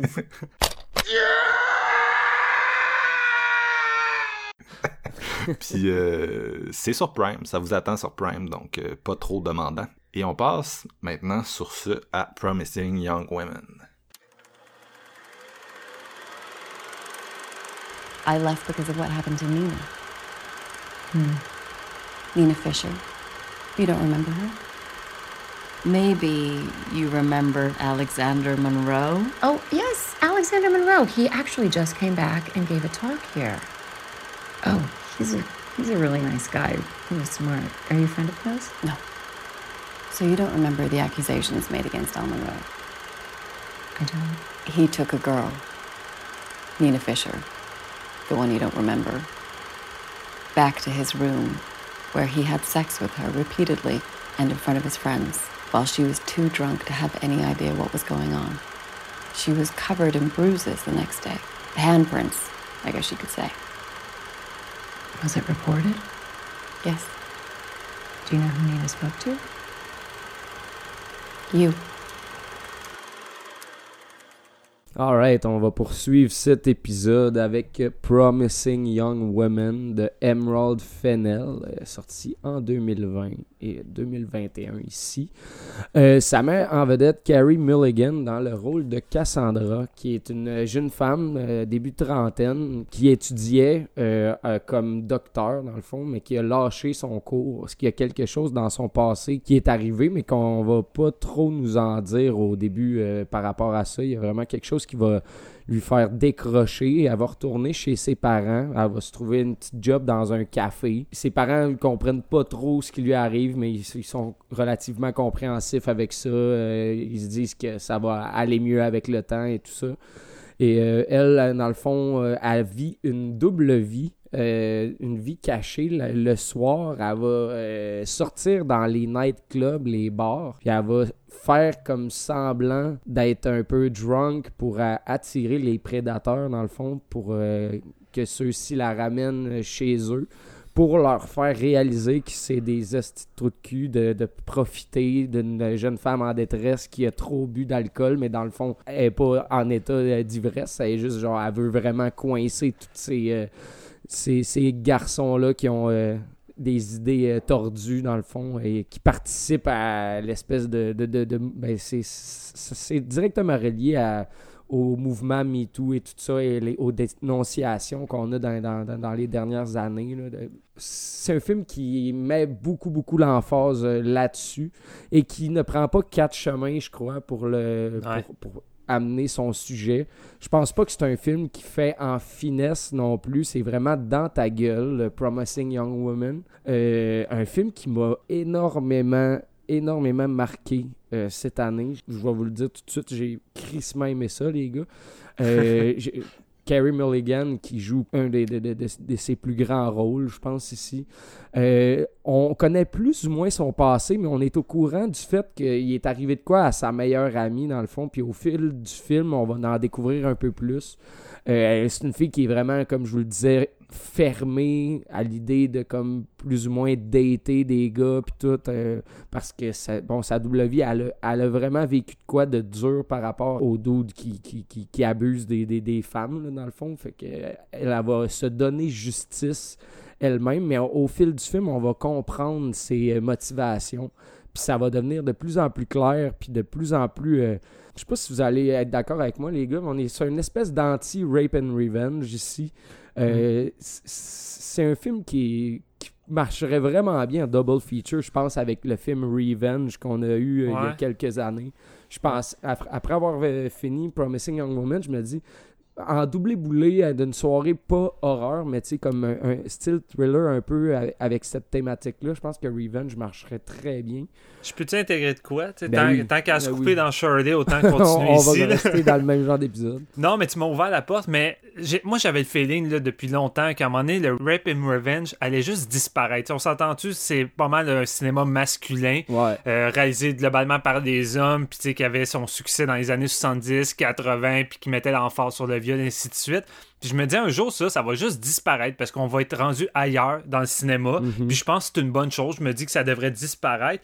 Mais jamais j'aurais pensé auparavant qu'il y aurait une évolution du, du Rap and Revenge, puis ça serait repris par la jante féminine pour leur mettre à leur avantage, puis détourner les codes de ce ce cinéma-là euh, toxique masculin. Puis, sais, depuis Revenge, depuis celui-ci, depuis. euh, il y a sans doute d'autres titres là, que j'oublie, là, mais ça fait un petit moment que ça s'est enclenché.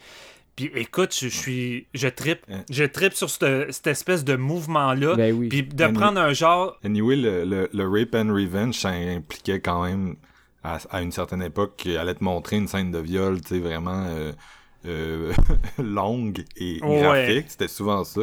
Tandis que dans un film comme celui dont on s'arrête à parler, euh, le viol, il- non seulement il est off-screen, mais il s'est passé dans le passé, puis il est évoqué, tu sais, fait que c'est un Ouais. peu à la Revenge où euh, les- la réalisatrice choisit de... Puis bon, il y a d'autres réalisatrices qui vont Dans te le fond, montrer frontalement, là, celle de, de Babadook ou celle de Violation qui s'en vient sur Shudder, c'est comme...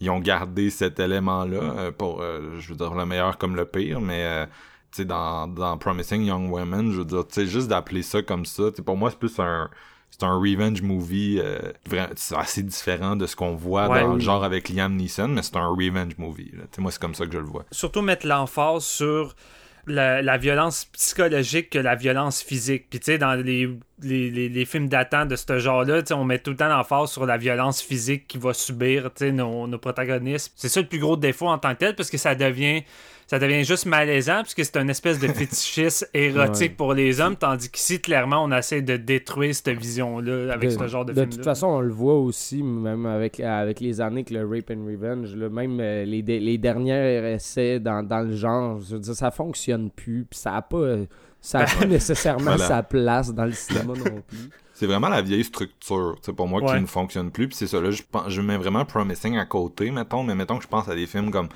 euh, Revenge ou Haunted, dont on a parlé cet été à Mhm. Fantasia, puis que, Ouais. euh, tu sais, euh, Haunted, c'est- c'était Vincent Parono, mais la, la scénariste du film nous avait écrit, en fait, elle, comme... euh, tu- vous avez oublié de me mentionner, là, puis d'ailleurs, un shout-out, là, c'est Léa euh, Pernollet, là, elle nous avait écrit la séance, puis elle était comme, tu sais, j'ai écouté votre épisode, mais tu sais, vous me parlez pas vraiment de moi. Puis tu sais, c'est vrai, je veux dire, tu sais, elle a participé à Ouais. l'écriture, puis euh, elle a été quand même une présence importante dans le développement de ce film-là, qu'on a, on a beaucoup aimé, les, les trois. Ouais. Euh, tu sais, puis euh, même chose euh, Nightingale, qui est un peu plus old, old school là, dans sa représentation. euh, euh, tu sais, c'est très graphique, c'est très euh, intense. mais tu sais, en tout cas, c'est, c'est, c'est, ça a été vraiment... euh, je veux dire, c'est, c'est- en tout cas, c'est un, c'est un genre qui a comme évolué, puis Steven, tu sais, t'as vraiment genre copié-collé un des trucs que j'allais dire, que tu sais, c'est quand même du génie d'avoir été capable par la mise en scène de montrer toute la violence psychologique de ça, sans nécessairement aller dans la représentation euh, euh, Graphique tu sais, c'est vrai- c'est assez impressionnant quand même, parce que tu sais, c'est quand même, moi en tout cas de mémoire, c'est la première fois que je vois un film faire ça comme ça, là, tu sais, vraiment aller parler de ça d'une façon aussi brute puis dans ta face, tout en étant capable de euh, présenter ça d'une certaine façon tu sais la violence est crissement là, là. c'est un film qui est vraiment éprouvant, vraiment violent, vraiment intense, mais tu sais elle a vraiment fait quelque chose qu'on n'avait pas vu avant. Bref, Mhm. Jeff, on s'excuse. Ouais, non, non, mais euh, non, y a pas de problème. J'adore le brainstorm. En plus, déjà que mon cerveau il est à moitié là. Fait que si vous êtes là pour moi, ça, va, ça, ça fait la job, en esti. Euh, non, c'est ça. Fait que- et euh, elle va essayer comme de, de, de, de, de retrouver les fautifs d'une certaine façon dans un monde où ce que justement, un monde patriarcal qui va essayer de protéger ceux qui sont fautifs euh, en euh, ici le personnage de Al Monroe qui est joué par Chris Lowell. Et euh, c'est ça on, on- la sent vraiment fermée en tant que personne et tout puis ça va prendre du temps avant qu'elle s'ouvre mais un jour elle va prendre la décision de de, de recommencer à dater puis c'est là que le personnage de Ryan va entrer puis moi j'ai vraiment vraiment vraiment beaucoup aimé ce personnage là Bo Burnham qui joue euh, entre autres dans, euh, dans The Big Sick qu'on a vu il y a quelques Puis années qui a réalisé euh, Eighth euh, Grade. Ouais, oui, c'est vrai. Ben oui, t'as raison. Puis C'est- des- c'est un humoriste aussi, là. il y a comme des specials sur Netflix. C'est tellement, c'est tellement déstructuré, c'est chaud, là, ça plaît tellement pas à tout le monde, mais en même temps, je, genre, je, je suis ce gars-là depuis comme ses débuts sur YouTube où il faisait juste des raps euh, niaiseux, tu sais. OK. Puis l'évolution de, de, de, de sa carrière, c'est juste fou ce qui est rendu. Puis tu sais, là, c'est comme la première fois qu'il est dans un vrai premier gros rôle, tu sais, puis je le trouve, je le trouve vraiment bon là-dedans. Ouais, il est vraiment sensationnel là-dedans. Puis c'est ça, c'est. à- à- euh, voyons, Cassandra va réussir à, à y faire confiance, puis ils vont développer comme une espèce de relation. Lui, il va, il va comme travailler fort pour que- pour qu'elle puisse vouloir se comme dater, le dater, puis tout ça. Puis finalement. euh, dans, dans le film va se passer comme euh, ple- plein de choses, mais entre autres, euh, c'est là que tu comprends que genre Cassandra va essayer d'en arriver à ses fins, mais c'est comme un, impasse dans le fond. C'est comme si genre toutes ses motivations ne pouvaient pas vraiment euh, se régler. C'est comme si quelque chose qu'elle euh, vit profondément puis qui n'a jamais guéri, mais peu importe ce qu'elle va faire, il n'y a rien de ça qui va l'amener à comme closer le sujet, si on veut. Puis j'aimais vraiment ça. euh, comment c'était représenté avec la relation avec euh, Bo Burnham, dans le fond, qui, qui sont vraiment très bons à l'écran, les deux. Euh, Belle chimie. là. Ouais, c'est ça, ça transparaît vraiment fort. euh, T'avais-tu t'avais-tu un feeling, c'est peut-être à cause de- du côté humour noir et sarcasme, mais je repensais à Spontaneous, le genre de relation, de dynamique qu'ils avaient. Tu sais, tout le temps en train de faire des jokes de Ouais, ouais, ouais, j'ai- morbides dans leur relation. J'étais comme, hey, je retrouve pratiquement ça. J'ai pas, j'ai pas fait le lien, mais tu vois, euh, alors que t'en parles, je trouve que le lien est vraiment, euh, il, est, il est vraiment là, c'est cool. C'est, j'ai de la misère à comme synthétiser mes idées là aujourd'hui, je vais être honnête avec vous autres, mais vraiment, ce film-là me fessait comme une tonne de briques par ses, euh, la façon comment il traite le sujet. Tu sais, il passe, comme je vous disais, il passe pas par quatre chemins. Il vraiment, c'est comme un coup de masse là-dedans par rapport au euh, comment ils décrivent, le- comme je disais, les, les certains personnages qui protègent un peu les fautifs, puis tout ça, puis qu'elle elle essaye de démanteler tout ça. Euh, écoutez, ça, c'est vraiment, vraiment rough. Puis jusqu'à sa, sa finale, qui est comme. euh, je pense que c'est ça qui divise un peu aussi. Le film. J'ai l'impression qu'il divise quand tu lis les avis, mais je pense que la- la- les notes en général sont relativement très positives. Euh, Ouais. moi, je, moi, je pense que ça va être euh, un des, des- des coups forts de l'année, vraiment, quand on va, on, va, on va arriver à la fin de l'année. Je pense que ça va être un. C'est comme notre premier gros film polémique de l'année. Parce que moi, je me suis tenu, en dehors des, des avis avant de voir le film. Je savais Ouais. qu'il avait bonne réputation, mais moi, c'était un gros hype, tu sais. Quand, après l'avoir écouté, je me suis dit, OK, je vais aller voir un peu fouiller. Puis là, j'ai comme fait, oh my god, Ouais, on est vraiment en face d'une grosse polémique. Puis ça fait du bien, tu sais, dans le sens que. Là, on a un film qui fait vraiment réagir, qui fait discuter, puis Chris, c'est ça que j'aime le plus dans une année. Tu sais, quand c'est trop mossable, tout le monde a la Mhm. même crise d'opinion, ça me gosse. Mais j'ai l'impression en plus que les gens, leur, leur opinion, ceux qui sont comme négatifs envers Promising Young Woman, j'ai l'impression qu'ils ont comme manqué le point de ce que c'était vraiment, puisque ça ça, c'est discutable, je pense. Puis ça, c'est un sentier vraiment difficile. Je crois. Je, je- ah, ça- Ok, Parce- j'embarquerai pas tout de suite, là, mais. Mais c'est parce j'ai- en tout cas, c'est le genre de film que c'est un film de motivation beaucoup. Fait que c'est le genre de film que tu sais, on va beaucoup aller dans l'analyse de qu'est-ce que les personnages font, qu'est-ce qu'ils pensent, qu'est-ce qu'ils veulent. Puis on va les critiquer en fonction de ça. Fait que ça Mhm. devient un peu, euh, ça fait partie des films qui sont un peu tests de valeur, j'ai l'impression là. Puis tu sais, euh, comment tu te sens par rapport à ça. Mais moi j'ai lu des textes négatifs vraiment intéressants sur le Ouais, film. pareil. Entre autres Ok. écrits, Mais- écrits par des femmes. Euh, tu sais, souvent des femmes survivantes d'agressions sexuelles qui vont ça. vraiment parler de leur propre vécu par, puis par rapport à ce qu'ils voient dans le film, qui ont pas aimé ça, tu sais. Puis je lis ça, puis je suis comme, écoute, j'ai pas vécu ce que tu vis, euh, je, je, je sens, je comprends 100% tes critiques, en même temps, moi, je suis pas capable de les voir dans le film de la façon que toi, tu les Mhm. vois, fait que ça...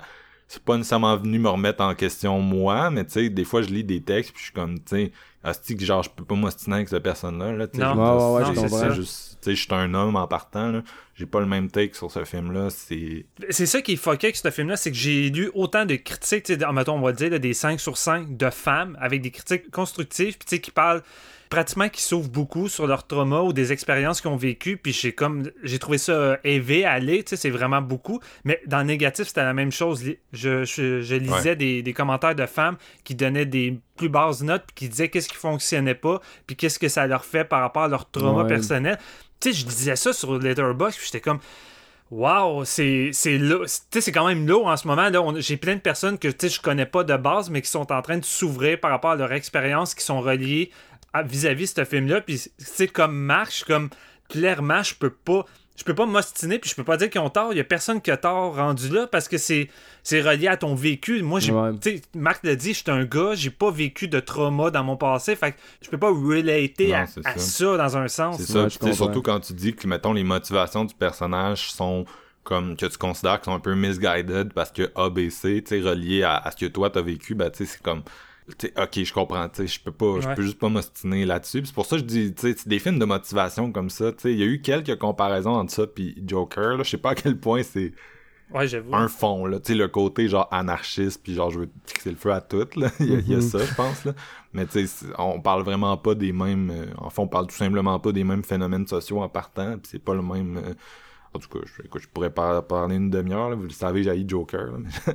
en tout cas, tu sais, mais ça reste que c'est un peu comme Joker qui était la même chose de comme, comment est-ce que tu relates à ce personnage-là, puis c'était quand même important pour ton appréciation, tu sais, euh, Ouais. vu que dans un sens, c'est une, c'est une c'est une euh, c'est une protagoniste mais tu sais elle va elle va agir d'une certaine façon puis aussi il y a le fait que c'est pas je veux dire son traumatisme à elle c'est d'avoir c'est la culpabilité c'est le fait d'avoir perdu une amie puis de pas avoir été là suffisamment pour elle Mhm. euh, là, je vais le dire tout de suite, là, on va dans les spoilers à fond avec ce film-là. On a comme pas le choix, puis si on veut en parler comme faut, là, je- si vous l'avez pas Ouais. vu, euh, J'étais comme c'est pas bon, on a sûr. tout puis aimé j'étais, ça. euh, ouais. C'est da- ouais, mais celui-là, c'est vraiment dangereux. Puis tu sais, je, je pense que c'est Gabi qui nous avait dit que ah, elle aime tellement écouter nos épisodes que euh, elle écoute même s'il y a des spoilers, pas grave, ça détruit pas sa, non, c'était, sa vision du euh, film. Mais Anne- Anne-Marie. Ah, Anne-Marie, excuse-moi, je, suis- je suis vraiment désolé de m'avoir trompé. Mais sérieusement, n'écoutez pas les spoilers de cet épisode-là si vous n'avez pas vu le film parce que je crois que ça va vraiment nuire. C'est très important de pas lire, euh, ben, de pas écouter les spoilers. Ou c'était ça, Andréane attend un peu. Ah, là, ça, c'est terrible. On est les deux. genre, je la misname deux fois, c'est que ça sonne genre douchebag, terrible. On est c'est An- désolé. Andréane Boisclair. Salut Andréane, désolé de t'avoir. là. Des fois, dans le feu de l'action, t'es comme juste comme, c'était ça Anne-Marie? Non, désolé, Ouais, désolé. ouais. Bref, on s'excuse, Andréane. C'est ça. Euh, non, c'est ça. C'est effectivement, c'est pas, pas nécessairement le meilleur film de nous écouter, genre avoir des gros takes et motivations des personnages si vous l'avez pas vu, parce qu'après ça, vous allez peut-être être teinté en fait de nos de nos euh, de nos de nos perceptions qui sont pas nécessairement les bonnes. On le répète encore, mais ça, reste un petit boys club la séance de minuit. Fait que, je veux dire, c'est nos takes euh, de personnes que tu sais. Je veux dire, on est plus on a plus de chances d'être euh, le personnage de Bo Burnham que d'être le personnage de de, principal dans nos vies. Ouais, ben tu sais, on, on essaie d'être les nice guys, mais pas ces nice guys-là. Ouais. c'est Ouais. ça, hein? Ça reste que, tu sais, écoute, tous les nice guys euh, sont plus nice dans leur tête Ouais. que dans, Ouais. la, dans le concret. c'est une, des- c'est une des affaires, euh, puis je, je m'exclus pas quand je dis ça, by the way. Euh, ouais. Jeff? Là, Hey, je- écoute, je sais même, plus- je- sais même plus trop euh, ce que Oh j'en my god, c'est c'est un drôle d'épisode j'en aujourd'hui. Ben, étais. Là. C'est un épisode en poupée russe, là. D'habitude, on se laisse plus parler, là, c'est plus... euh, On se développe, là, je, suis comme, je me rends compte qu'il y a un autre poupée en dessous, mais je suis plus capable de l'ouvrir. Elle est cassée. Non, non, mais c'est ça, c'est vraiment, euh, c'est vraiment un film qui m'a comme euh, qui m'a pris par la gorge puis qui m'a comme amené euh, dans le fond de son intrigue. J'étais vraiment impliqué euh, puis j'ai vraiment aimé aussi comment Emerald Fennell nous démontre tout ça, comment c'est monté, euh, comment la, psychologie de, Cassandra nous est démontrée, comment qu'elle va évoluer au travers de toutes ces parce qu'elle elle- elle veut vraiment comme venger son ami puis tout ça puis elle va vraiment amener ça loin. Au point où est-ce que est-ce que c'est vrai tu t'as pas à, juger est-ce que c'est bon ou c'est pas bon? Je veux dire je pense que dans, dans sa psychologie à elle elle est correcte de faire ce qu'elle fait malgré Il y a, y tellement c'est de revenge moral, movies qui ont ce tu sais? take-là. Tu sais, juste Death Ouais. Wish, Charles, Charles Bronson, il tue, Ouais. des, il tue des jeunes noirs C'est dans la rue, puis il pense qu'il est bien chill. avec- je, veux pas comparer les deux choses, mais... je- Non, mais t'as I pas saw tort. the Devil, mettons, n'importe quel film où, euh, le personnage explore la revanche, perd un peu son humanité à travers euh, ce processus-là, puis tu sais, euh, le- même ses proches vont comme un peu Mm. remettre en question la valeur de la revanche, puis elle, elle va se poser des questions à un certain point, tu sais, c'est Mhm. on suit quand même euh, c'est vraiment un film très original qui propose beaucoup de nouveaux, mais à travers ça, on voit quand même certains tropes du film de revanche. tu sais. Exact. Mais c'est surtout un film qui mélange. Je m'e- je m'excuse encore, JF. Puis là, Ah on dirait que je balance gars, toutes mes je- cartes. Là. Arrête- de t'excuser, là, vas-y. On, on je- les trois, là, c'est ça. Mais pour moi, c'est un film qui fait évoluer puis qui mélange le film de vengeance. On peut intégrer le Rape and Revenge, évidemment, mais le Vigilante movie aussi, parce que, tu sais, souvent, il y a des gens qui mélangent ces deux genres-là. Mais, tu sais, pour moi, un Revenge movie, c'est quand une personne subit quelque chose d'individu précis, puis au courant du film, elle va se revenger contre eux. Puis pour moi, un Vigilant movie, c'est quand quelqu'un se fait attaquer, puis au lieu de fixer sur les agresseurs, comme dans Dead Witch, Charles Bronson, euh, avec les personnes qui ont tué puis violé sa fille, mais il va juste s'attaquer Ouais. à toutes les, Ouais. personnes mauvaises de la ville. un tu sais, il désir de focus pas- nettoyer la société. Ouais, euh, nettoyer Ouais. la société. Puis c'est quelque chose qui fait beaucoup questionner. Tu sais, c'est sûr qu'en tant qu'être humain, tu vas te dire Ouais, j'a- j'aurais envie de nettoyer la ville des malfrats, c'est tout ce qui mérite de- par la violence, mais tu sais, ça fonctionne pas toujours comme ça. Puis c'est pour ça que tu as tout le temps une fine ligne entre j'approuve, mais j'approuve pas tant. Tu sais, mon petit Charles Bronson dans Ouais. Dead Wish, c'est très discutable. En même temps, ce qui est intéressant dans celui-là, c'est qu'elle va pas procéder par cette violence-là. tu sais. Fait que ça Ouais, rend ça ben encore ouais, plus c'est ça, pour dire, moi. Parce que, tu sais, Death Wish, ça revient à est-ce que tu es d'accord avec la peine de mort ou non? On s'entend, ça revient Exact. à ça, là. Est-ce que tu penses qu'on devrait tuer les, les personnes qui ont commis des crimes? Si oui, t'es avec Bronson, sinon t'es pas avec Bronson, tu sais. Tandis que dans Promising Young Women, c'est parce qu'elle tue personne dans ce film-là, tu sais. Exact. Puis elle cherche tu pas à tuer personne non plus. Fait que c'est vraiment plus euh, gris comme. c'est ça l'aspect imprévisible puis vraiment fou, c'est que on passe pas par la violence faite aux femmes qu'on avait dans le Rip and Revenge, on détourne ça puis on prend pas la violence faite dans le Vigilante movie qui peut nous nous distancer de notre héroïne. Ici, on l'a fait d'une façon plus plus intelligente et non violente, comme tu dis, ce qui fait en sorte qu'on on n'est jamais distant d'elle. On peut approuver facilement tout ce qu'elle fait parce qu'elle le fait de la bonne façon, si on peut dire. Fait que je trouve que détourner deux genres dans le même fucking film, j'ai jamais vu ça, je pense, Ouais. auparavant. C'est du génie. C'est vraiment du génie. original de cette façon-là. Puis je pense aussi l'espèce de comment que c'est monté par chapitre aussi, justement, comment que, qu'ils ont divisé ça. Puis c'est comme euh, elle, elle, elle note dans un calepin comme combien de gens qu'elle a comme euh, qu'elle a confronté par rapport à ça puis qu'elle a remis à leur place si on veut. Intense. Mais Ouais. genre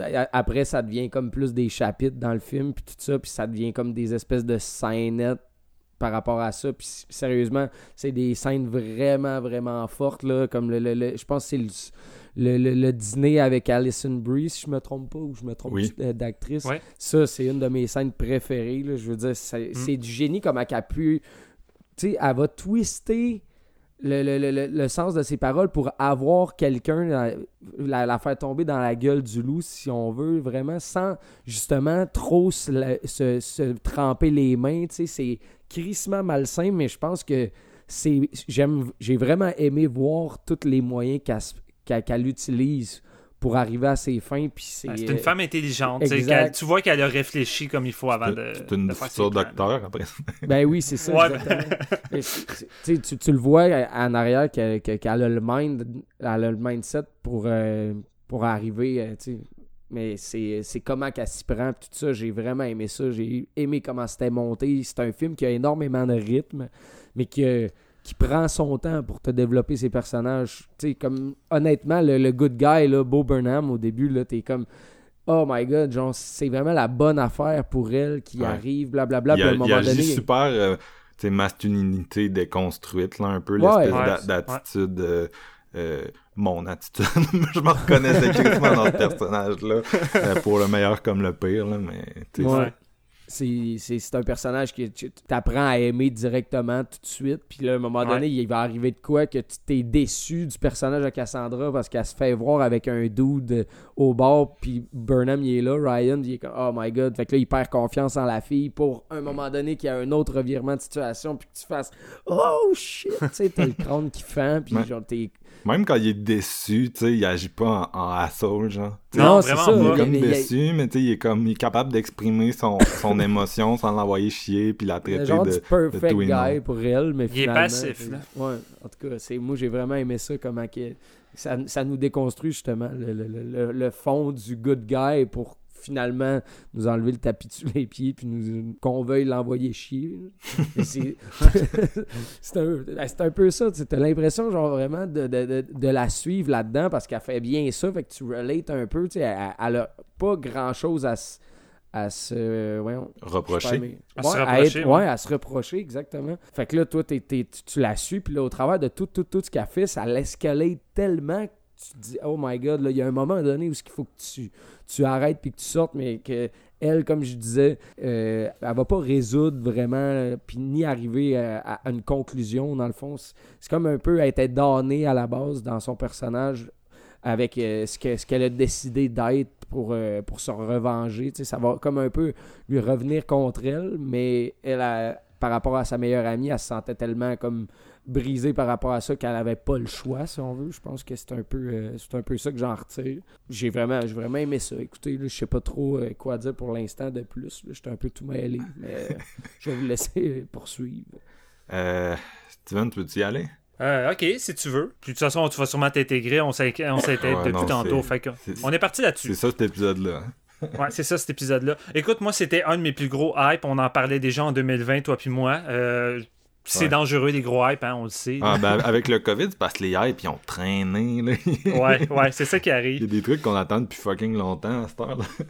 Non, exactement. Mais écoute, en tant que tel, moi, je suis déjà quelqu'un qui était intéressé de voir Emerald Final réaliser ce film-là. Tu sais, je la connaissais pour, euh, évidemment, The Crown puis Killing Eve, Eve, un des deux. Yves, ouais. Ouais, Yves. Puis, euh, sais, vraiment, je voulais voir ce qu'elle allait faire avec ça. Tu sais, derrière l'écriture également. Puis, tu sais, je le voyais déjà comme un film qui allait détourner, les, encore une fois, les codes de, de, de, de films de Rape and Revenge, puis euh, de Vigilante. Mais je pensais pas que ça serait fait de cette façon-là. Et moi, je, vais- je vais le dire tout de suite, non seulement j'ai pas été déçu, pour moi c'est une petite bombe.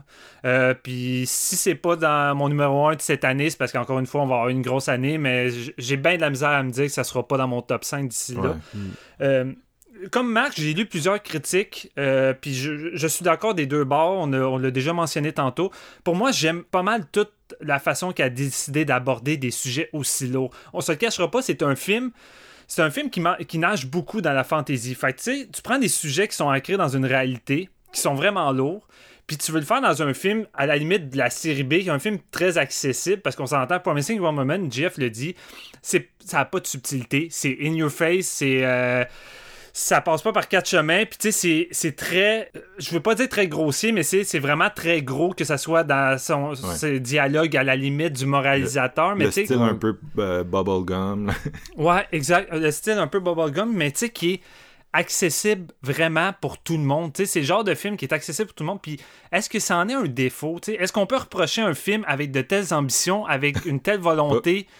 Pas quand tu nous sors des scènes aussi. euh, dont la fin, là, qui est peut-être l'élément Ouais. le plus Ouais. divisif. là. Ouais, c'est ça.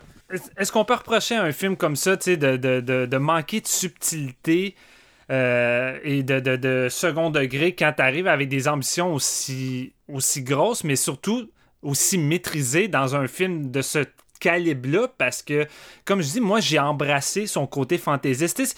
En même temps, il y a quelque chose de grossier de voir une femme la soir, tu sais, la jouer un peu super-héros, de faire semblant d'être drunk, puis euh, de, de pogner plein de victimes, puis les détourner dans le film. C'est jouissif, la réaction des gars, c'est le fun, mais tu sais, dans un côté plus réaliste, c'est crissement dangereux, on s'entend, ça pourrait Ouais. mal tourner. En même temps, euh, moi, j'ai un, un article que euh, je pense que c'est Maria sur Letterboxd, que, puis c'était même pas son article, elle a comme linké vers un article.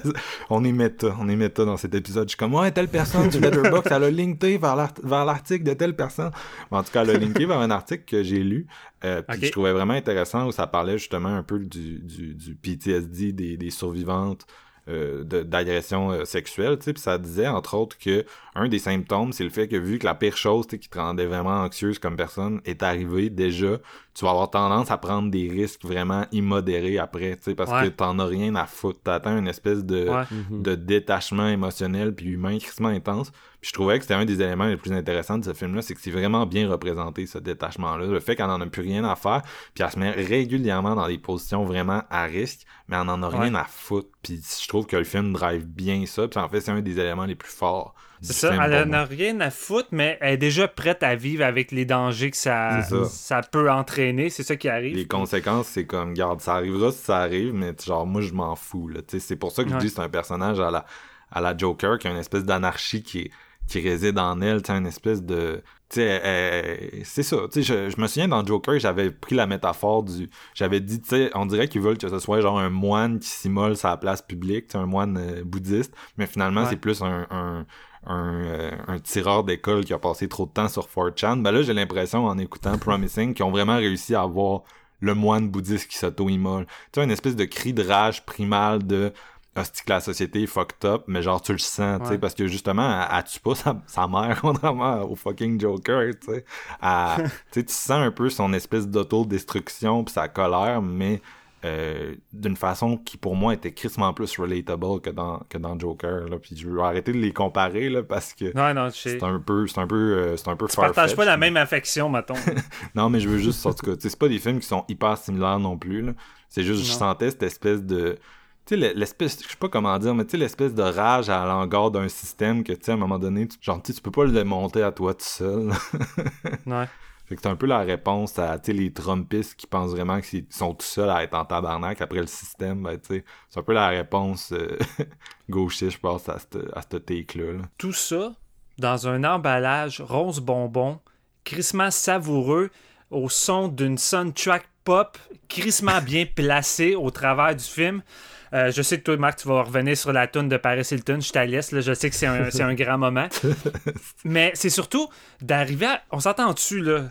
Faire un film de ce calibre-là avec des sujets aussi lourds et des séquences, parce que tu as beaucoup de moments de face-à-face entre elle et des individus, autant masculins et féminins, pour leur mettre en plein visage les erreurs qui sont commises, comment c'est délaissé et tu sais de prendre ce qu'on pourrait dire des vieux clichés de la société mais qui sont encore là de nos jours. Tu sais la fameuse phrase de ben écoute, si cette femme-là se fait abuser, c'est à elle de pas trop boire. Fait tu sais c'est la faute euh, c'est la faute d'elle, c'est à elle de pas trop boire d'alcool. Tu sais des trucs tu dis Chris ça date des années 80 mais tu sais en 2020, c'est encore là, tu sais c'est encore bien ancré puis c'est encore fou qu'on arrive à voir des personnes qui mettent ce genre de faute-là, tu sais, qu'une femme le chercher si elle a décidé de boire puis d'être de, de, instable après ça, tu sais, c'est comme...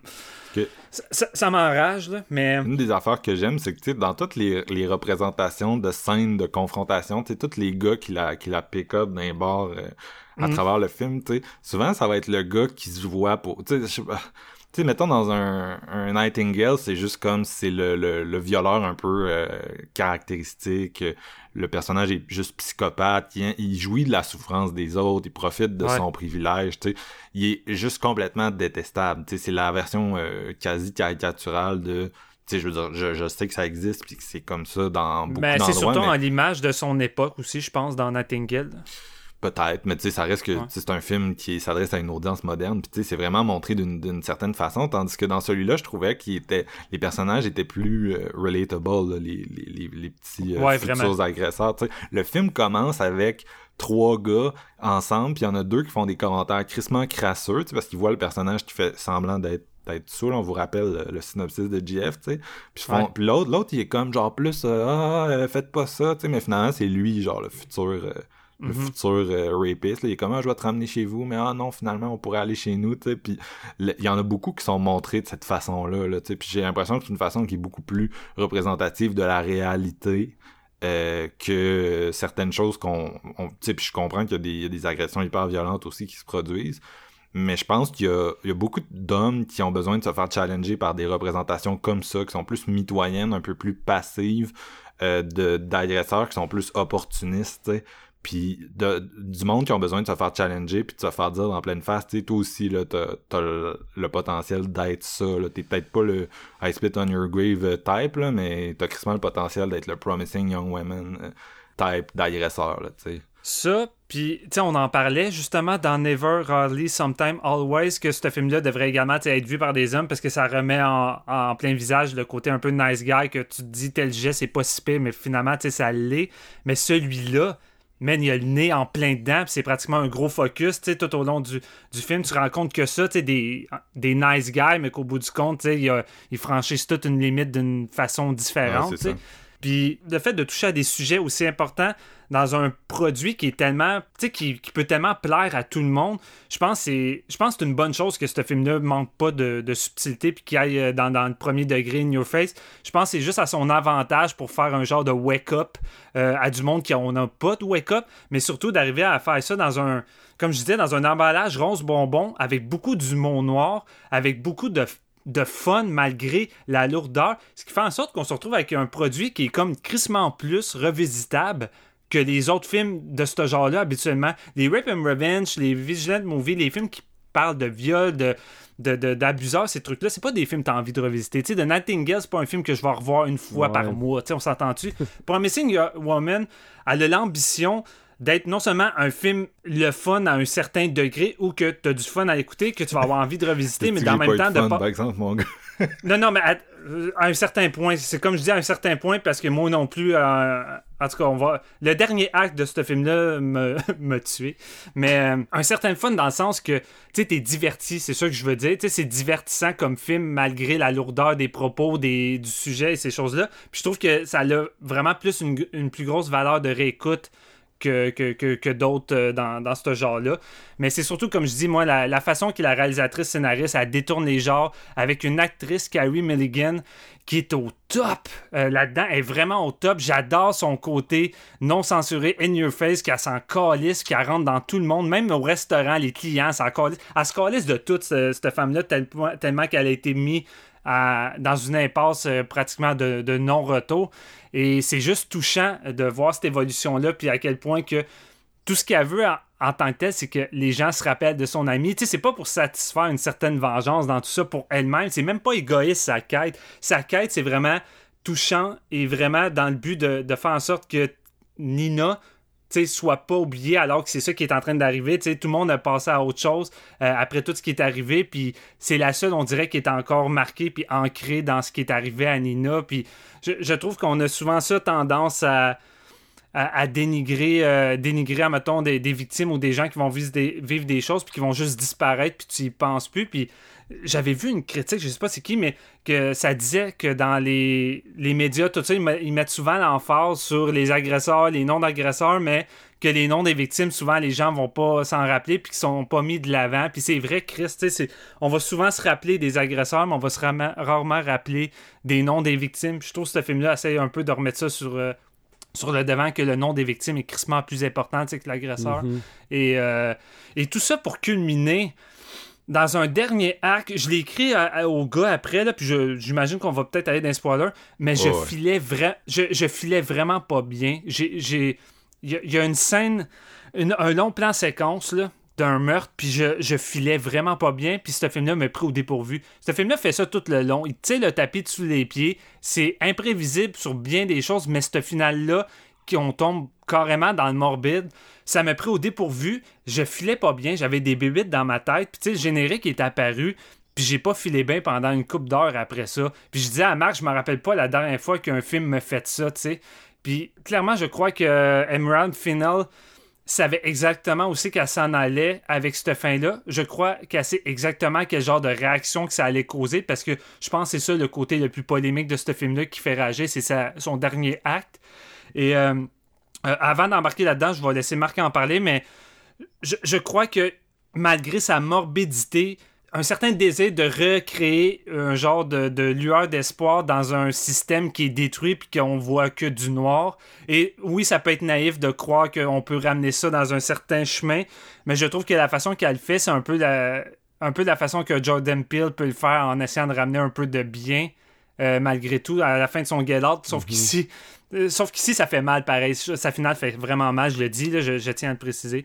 Mais c'est ça. Euh, un film qui m'a fait passer par toutes les gammes d'émotions. Puis Chris, t'oses me foutre une des romances que je me suis le plus identifié dans un film pour me tirer le tapis de les pieds puis me détruire avec cette romance-là.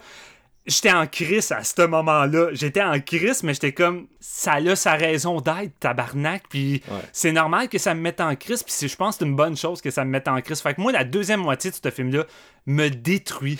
me littéralement détruit. Fait que j'ai très hâte qu'on élabore un peu plus nous trois par rapport à ça. Mais crise de film, les gars. Crise de film. Puis que, écoute, c'est du solide. Du solide.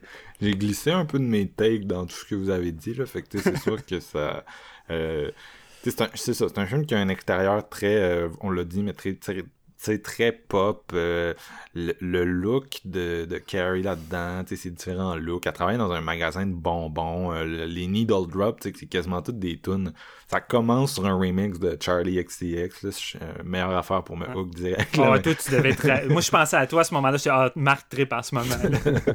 non, mais tu sais, c'est tout le long, c'est des genres de needle drop d'artistes, d'artistes féminines, puis c'est, c'est- fait qu'il y a vraiment une espèce d'extérieur un peu comme ça, puis même les confrontations, on l'a dit, mais entre elle puis les, les agresseurs, euh, au début, ça a un, un certain lustre, tu sais, quasi... euh, quasi utopique là tu quasiment Mm. dis quasiment qui ferait ça comme Steven disait puis graduellement tu comprends un peu le fait que la raison pour laquelle elle fait ça, je l'ai dit tout à l'heure, mais c'est une espèce d'attitude un peu, euh, euh, je peux-tu dire suicidaire, mais tu sais, c'est quasiment ça, c'est genre le, le, le désir de prendre le taureau par les cornes au-dessus de, de, Mhm. de tout, là. Puis, euh, fait que, tu sais, graduellement, le petit côté euh, Bob Lee, mettons qu'il s'estompe, euh, il s'estompe pas mal, tu sais. Puis, on l'a dit, mais tu sais, la, la finale, Puis même, tu sais, je parlais tout à l'heure du fait que la plupart des, des, des rapistes sont montrés comme des gens bien intégrés à la société, puis tu sais, que leur extérieur laisse pas tant paraître que euh, euh, ils sont capables de faire ça. Puis tu sais, même du monde, tu sais, qui ont une, une espèce de mollesse dans un sens, là, tu sais, qui- c'est pas une- Ouais. Tu sais, je veux dire, il y a euh, Christopher Mintz-Please, là, le gars qui est connu pour euh, McLovin dans Superbad avant tout, là.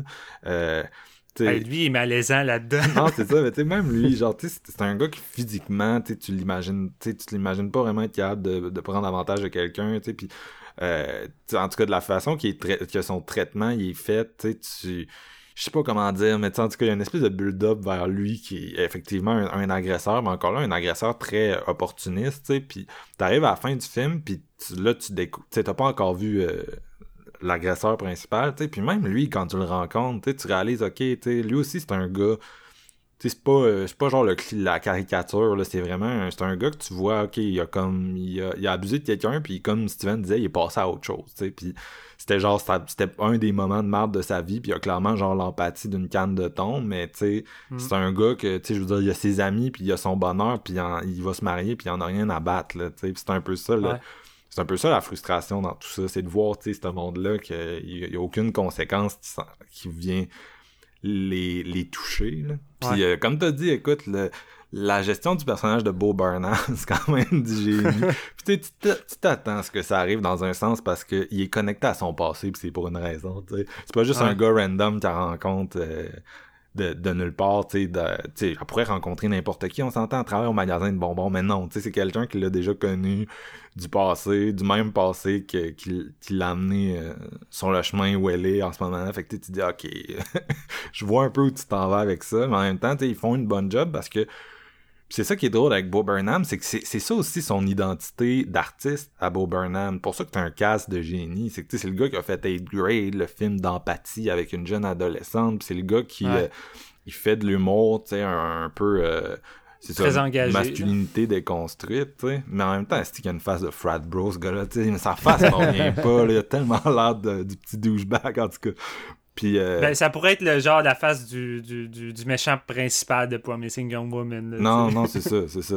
Puis tu sais, euh, en tout cas, fait que je trouvais que c'était quand même un bon. euh, j'ai, en tout cas, j'ai aimé l'angle qu'ils ont pris, tu sais, dans le sens que euh, tu tu te présentes d'une, tu te présentes d'une certaine façon, mais tu sais, ultimement, ça veut pas dire grand chose parce qu'encore là. en tout cas, bref, on, écoute, on a dit qu'on allait dans les spoilers, mais, Oh, mais tu peux y aller, là, c'est correct. là. Je veux dire, on a franchi ce cap-là Ouais, depuis euh, un bon moment. mais bref, en tout cas, il y a comme, il existe une vidéo de l'agression, puis on réalise qu'il était comme présent sur les lieux, tu sais, au moment où c'est arrivé.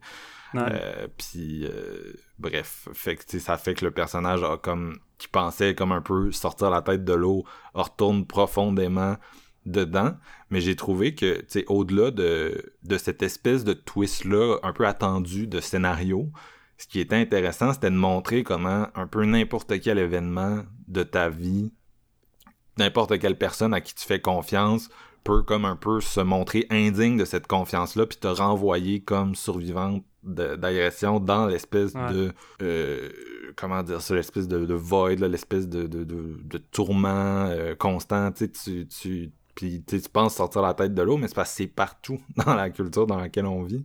Puis c'est sûr qu'il y a une espèce de cynisme à travers ça, tu sais, que t'en sors puis tu réalises, ok, est-ce que ce personnage-là aurait pu faire confiance à un homme en dehors de son père? Euh, bonne question, bah, c'est- sacrée bonne question parce que le film ne tend pas à te, à te montrer que oui, là. le seul personnage masculin qui, euh, c'est genre l'avocat qui a aidé plein de rapistes puis que là il est en mode, ah, si je me sens comme de la merde. Puis, puis surtout que à toutes les fois qu'on tombe sur quelqu'un qui, qui a fait de quoi, que ça soit beau, ou même l'agresseur principal, c'est tout le temps justifié par j'étais jeune, c'est une erreur de jeunesse. tu sais. C'est comme si on pouvait justifier un viol ou euh, une participation à un viol en étant comme une erreur de jeunesse, comme peut être une erreur de, je- de jeunesse que j'ai crissé le feu à une poubelle euh, à l'école. Ouais, c'est ça. Puis les personnages ont beaucoup du tag de, de Boys Club. Steven, euh, Steven Jeff t'en parlait tout à l'heure, mais c'est- très 2020 parce qu'il y a eu beaucoup en. Ça fait plusieurs années qu'il y a eu des grosses dénonciations publiques et donc Mm. plusieurs gros procès. Au Québec, cette année, on a été marqué parce qu'il y a eu euh, Salvaire et là, qui s'en sont sauvés tous les deux. Puis Ouais. on retombe souvent beaucoup à cette rhétorique-là. Une fois que les, les, les hommes sont pris sur le fait ou sont pris euh, en procès ou vont souvent utiliser les mêmes genres de rhétorique. Puis, tu sais, on pense même au, à l'espèce de juge de la Cour suprême, là, qui s'est fait accuser d'agression, puis c'était comme devenu un... un ça, avait, ça avait fait un procès public filmé, tu sais, puis... euh, Ouais, ouais. il s'excusait avec le même genre de réplique pathétique. Puis tu sais, c'est un peu ça aussi qu'on voit. on voit de l'inversion de pouvoir beaucoup dans ce film-là, mais contrairement à un film comme Death Wish où c'est comme euh, je renvoie la violence sur les premiers perpétrateurs de la violence, tu là, c'est plus comme euh, les, personnages masculins pensent profiter d'elle en, position de faiblesse puis prendre avantage sur elle. Finalement, c'est elle qui les prend en position de faiblesse. Euh, C'est-à-dire quand ils s'apprêtent à commettre possiblement le, le- peut-être qu'ils l'ont déjà fait avant, peut-être c'est- en tout cas, tu sais, probablement la pire merde, la- le pire acte qu'ils vont commettre de leur vie, je sais pas. Euh, puis tu sais, elle les prend sur le fait, puis elle a comme vraiment une euh, domination psychologique. D'ailleurs, c'est drôle comment elle joue, tu sais, elle Ouais. stern quand elle les ramasse. J'aime Ouais. vraiment son jeu. La réaction des gars à chaque fois, Ouais. c'est du bonbon. Ils ont l'air des man. Ils sont genre, mais là, non, esti. fait que là, tu sais, tu vois l'inversion de pouvoir en, en temps réel, puis je suis certain que c'est assez, c'est assez jouissif. Puis comme on le dit depuis le début, ben c'est une inversion de pouvoir qui est aussi faite euh, d'une façon où tu tu vas pas nécessairement te dire ok ce personnage là est-ce qu'elle va trop loin tu sais, parce que c'est tout le temps ça le- Ouais. quand c'est la quand c'est la violence physique qui est renvoyée face à la violence physique ben ça devient tout le temps une espèce de d'étude de moralité tandis, tandis qu'ici c'est quoi le, le truc le plus amoral qu'elle a fait dans le film je pense c'est ce qu'elle a fait au personnage de Alison Brie tu sais puis Ouais. ultimement il fait pas grand chose là. Mais, tu sais, elle, a- elle paye un gars pour qu'il la, kidnappe après leur confrontation au, au, au restaurant D'ailleurs, est-ce que la confrontation est bien stagée? Là? Ah, Juste la façon qu'elle renverse son vin, là, j'étais comme, hum, c'est un petit effet de, de sang là, tu sais, qui culmine le, le dialogue. Mais toutes les confrontations sont crissement bien stagées. Même Ouais. avec la doyenne puis sa fille. Christy Ouais. de bonne scène. En fait, ce film-là, toutes les confrontations de personnages, la façon que les dialogues sont écrits, puis, tu sais, c'est ça que je disais. On aurait pu tomber, tu sais, genre vraiment, tu sais, dans, dans le gros message moralisateur si ça avait été mal écrit puis par quelqu'un d'autre, mais clairement, tu sais, l'écriture, je la trouve vraiment intelligente, je la trouve punchée.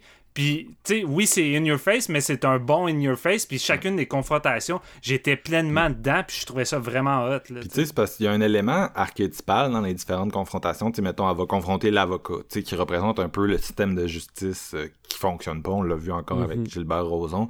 Elle va confronter le, le- la dean de l'école, la personne qui représente un peu la figure d'autorité qui fait rien quand il y a une agression. euh, ça peut, c'est l'école, mais tu sais, ça peut être ton milieu de travail, ça peut être n'importe où. La personne qui va te flusher toi euh, au lieu d'agir sur le, la personne que toi t'accuses, tu sais. Elle va confronter euh, Alison Brie, tu sais, qui est un peu la femme qui est coupable par un silence puis une participation active à ce qu'on appelle la culture du viol, tu sais, toute la bulle qui permet qui justifie des actes comme ça. Fait que tu sais, elle Ouais. confronte tous ces personnages-là qui ont comme une dimension quand même archétypale, qui représente un, une, une des dimensions qui, qui contribue à la, à la culture du viol.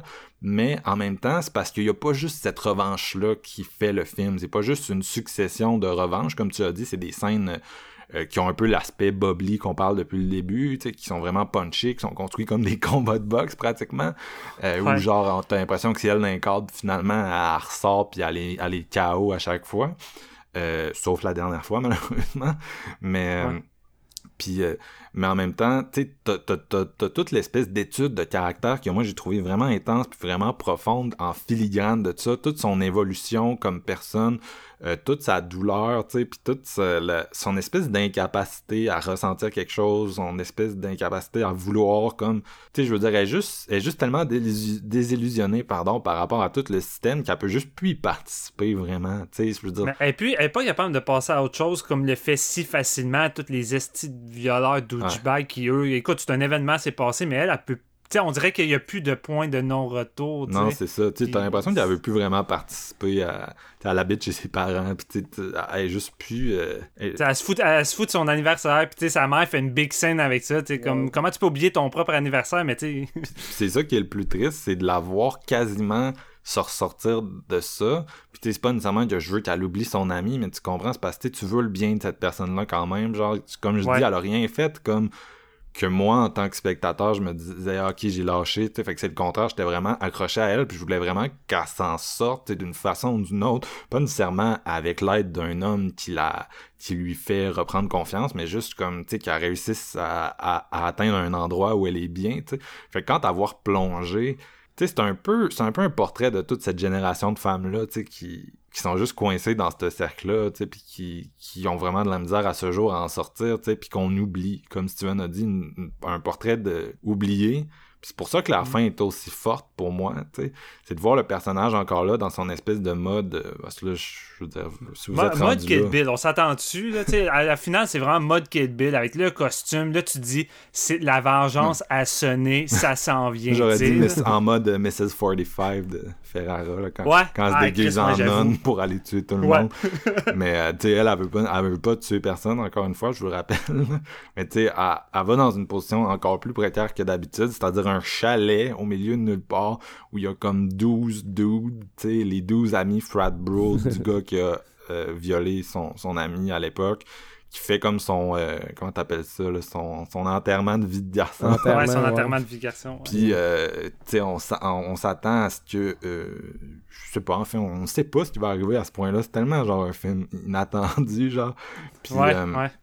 Fait que c'est ça, là. Ben, moi, je m'attendais à ce qu'elle le torture, mais je sais pas comment, tu sais. c'est ça qui arrivait. elle drogue tout le monde, elle l'amène en haut, puis tu sais, elle, le confronte après l'avoir menotté. Puis, euh, tu sais, bien sûr, il sort les, un peu les mêmes excuses que, que tout le monde, tu sais.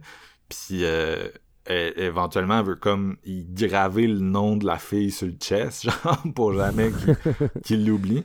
Mais le gars se détache puis il la tue dans une espèce de long plan séquence tu sais que genre qui fait mal qui ben, fait mal. parce que tu te dis vas-tu arriver de quoi? Mais tu tiens cette espèce de plan séquence là puis ultimement ça devient un peu le miroir de l'agression que t'auras jamais vue pour moi.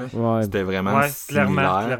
Avec une espèce de scène hyper cynique après où genre le gars se fait comme consoler par son ami, mais vraiment de la même façon que tu pourrais imaginer une victime d'agression se faire consoler. C'est vraiment ça. C'est que tu vois leur système de support entre violeurs, où le, le, son ami est juste comme Oh, mais c'est bien correct, tu l'as tué, mais en tout cas. Non, mais c'est fou pareil. À partir de ce moment-là, je me sentais dégueulasse jusqu'à la, jusqu'à la fin du film.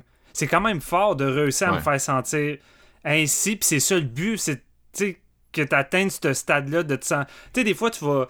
T'essaies de montrer ce qui est arrivé euh, à la victime, comme tu disais avec la vidéo sur le téléphone, euh, montrant ce qui est arrivé. Ça a de l'impact par rapport euh, au choc value de la violence visuelle, mais je trouve pas que des fois ça vient nous chercher comme ça devrait en dessous de notre peau. Mais cette, cette scène-là, c'est tout le contraire. C'est venu vraiment me pogner puis me faire sentir sale. C'est le move de Departed. Tu sais, The Departed de Scorsese, c'est comme tu suis Matt Damon, que c'est comme un infiltré de la mafia dans la police, puis il y a toutes les perks, puis il y a du cash, puis un bel appart, puis il sort avec la psy, puis il profite de tout, puis il dort crissement bien la nuit, puis il est crissement heureux.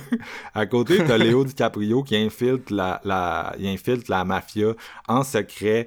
Euh, il vit crissement des traumatismes. Il est obligé de tuer du monde pour garder sa cover. Il vit de la violence. Il y a juste deux personnes qui savent c'est quoi son cover. Puis il se cache. Il va voir une psy. Tu vois qu'il y a des bobites. Puis personne acknowledge son, son effort parce que personne sait c'est quoi qu'il fait parce qu'il vit undercover. Puis il est sous-payé.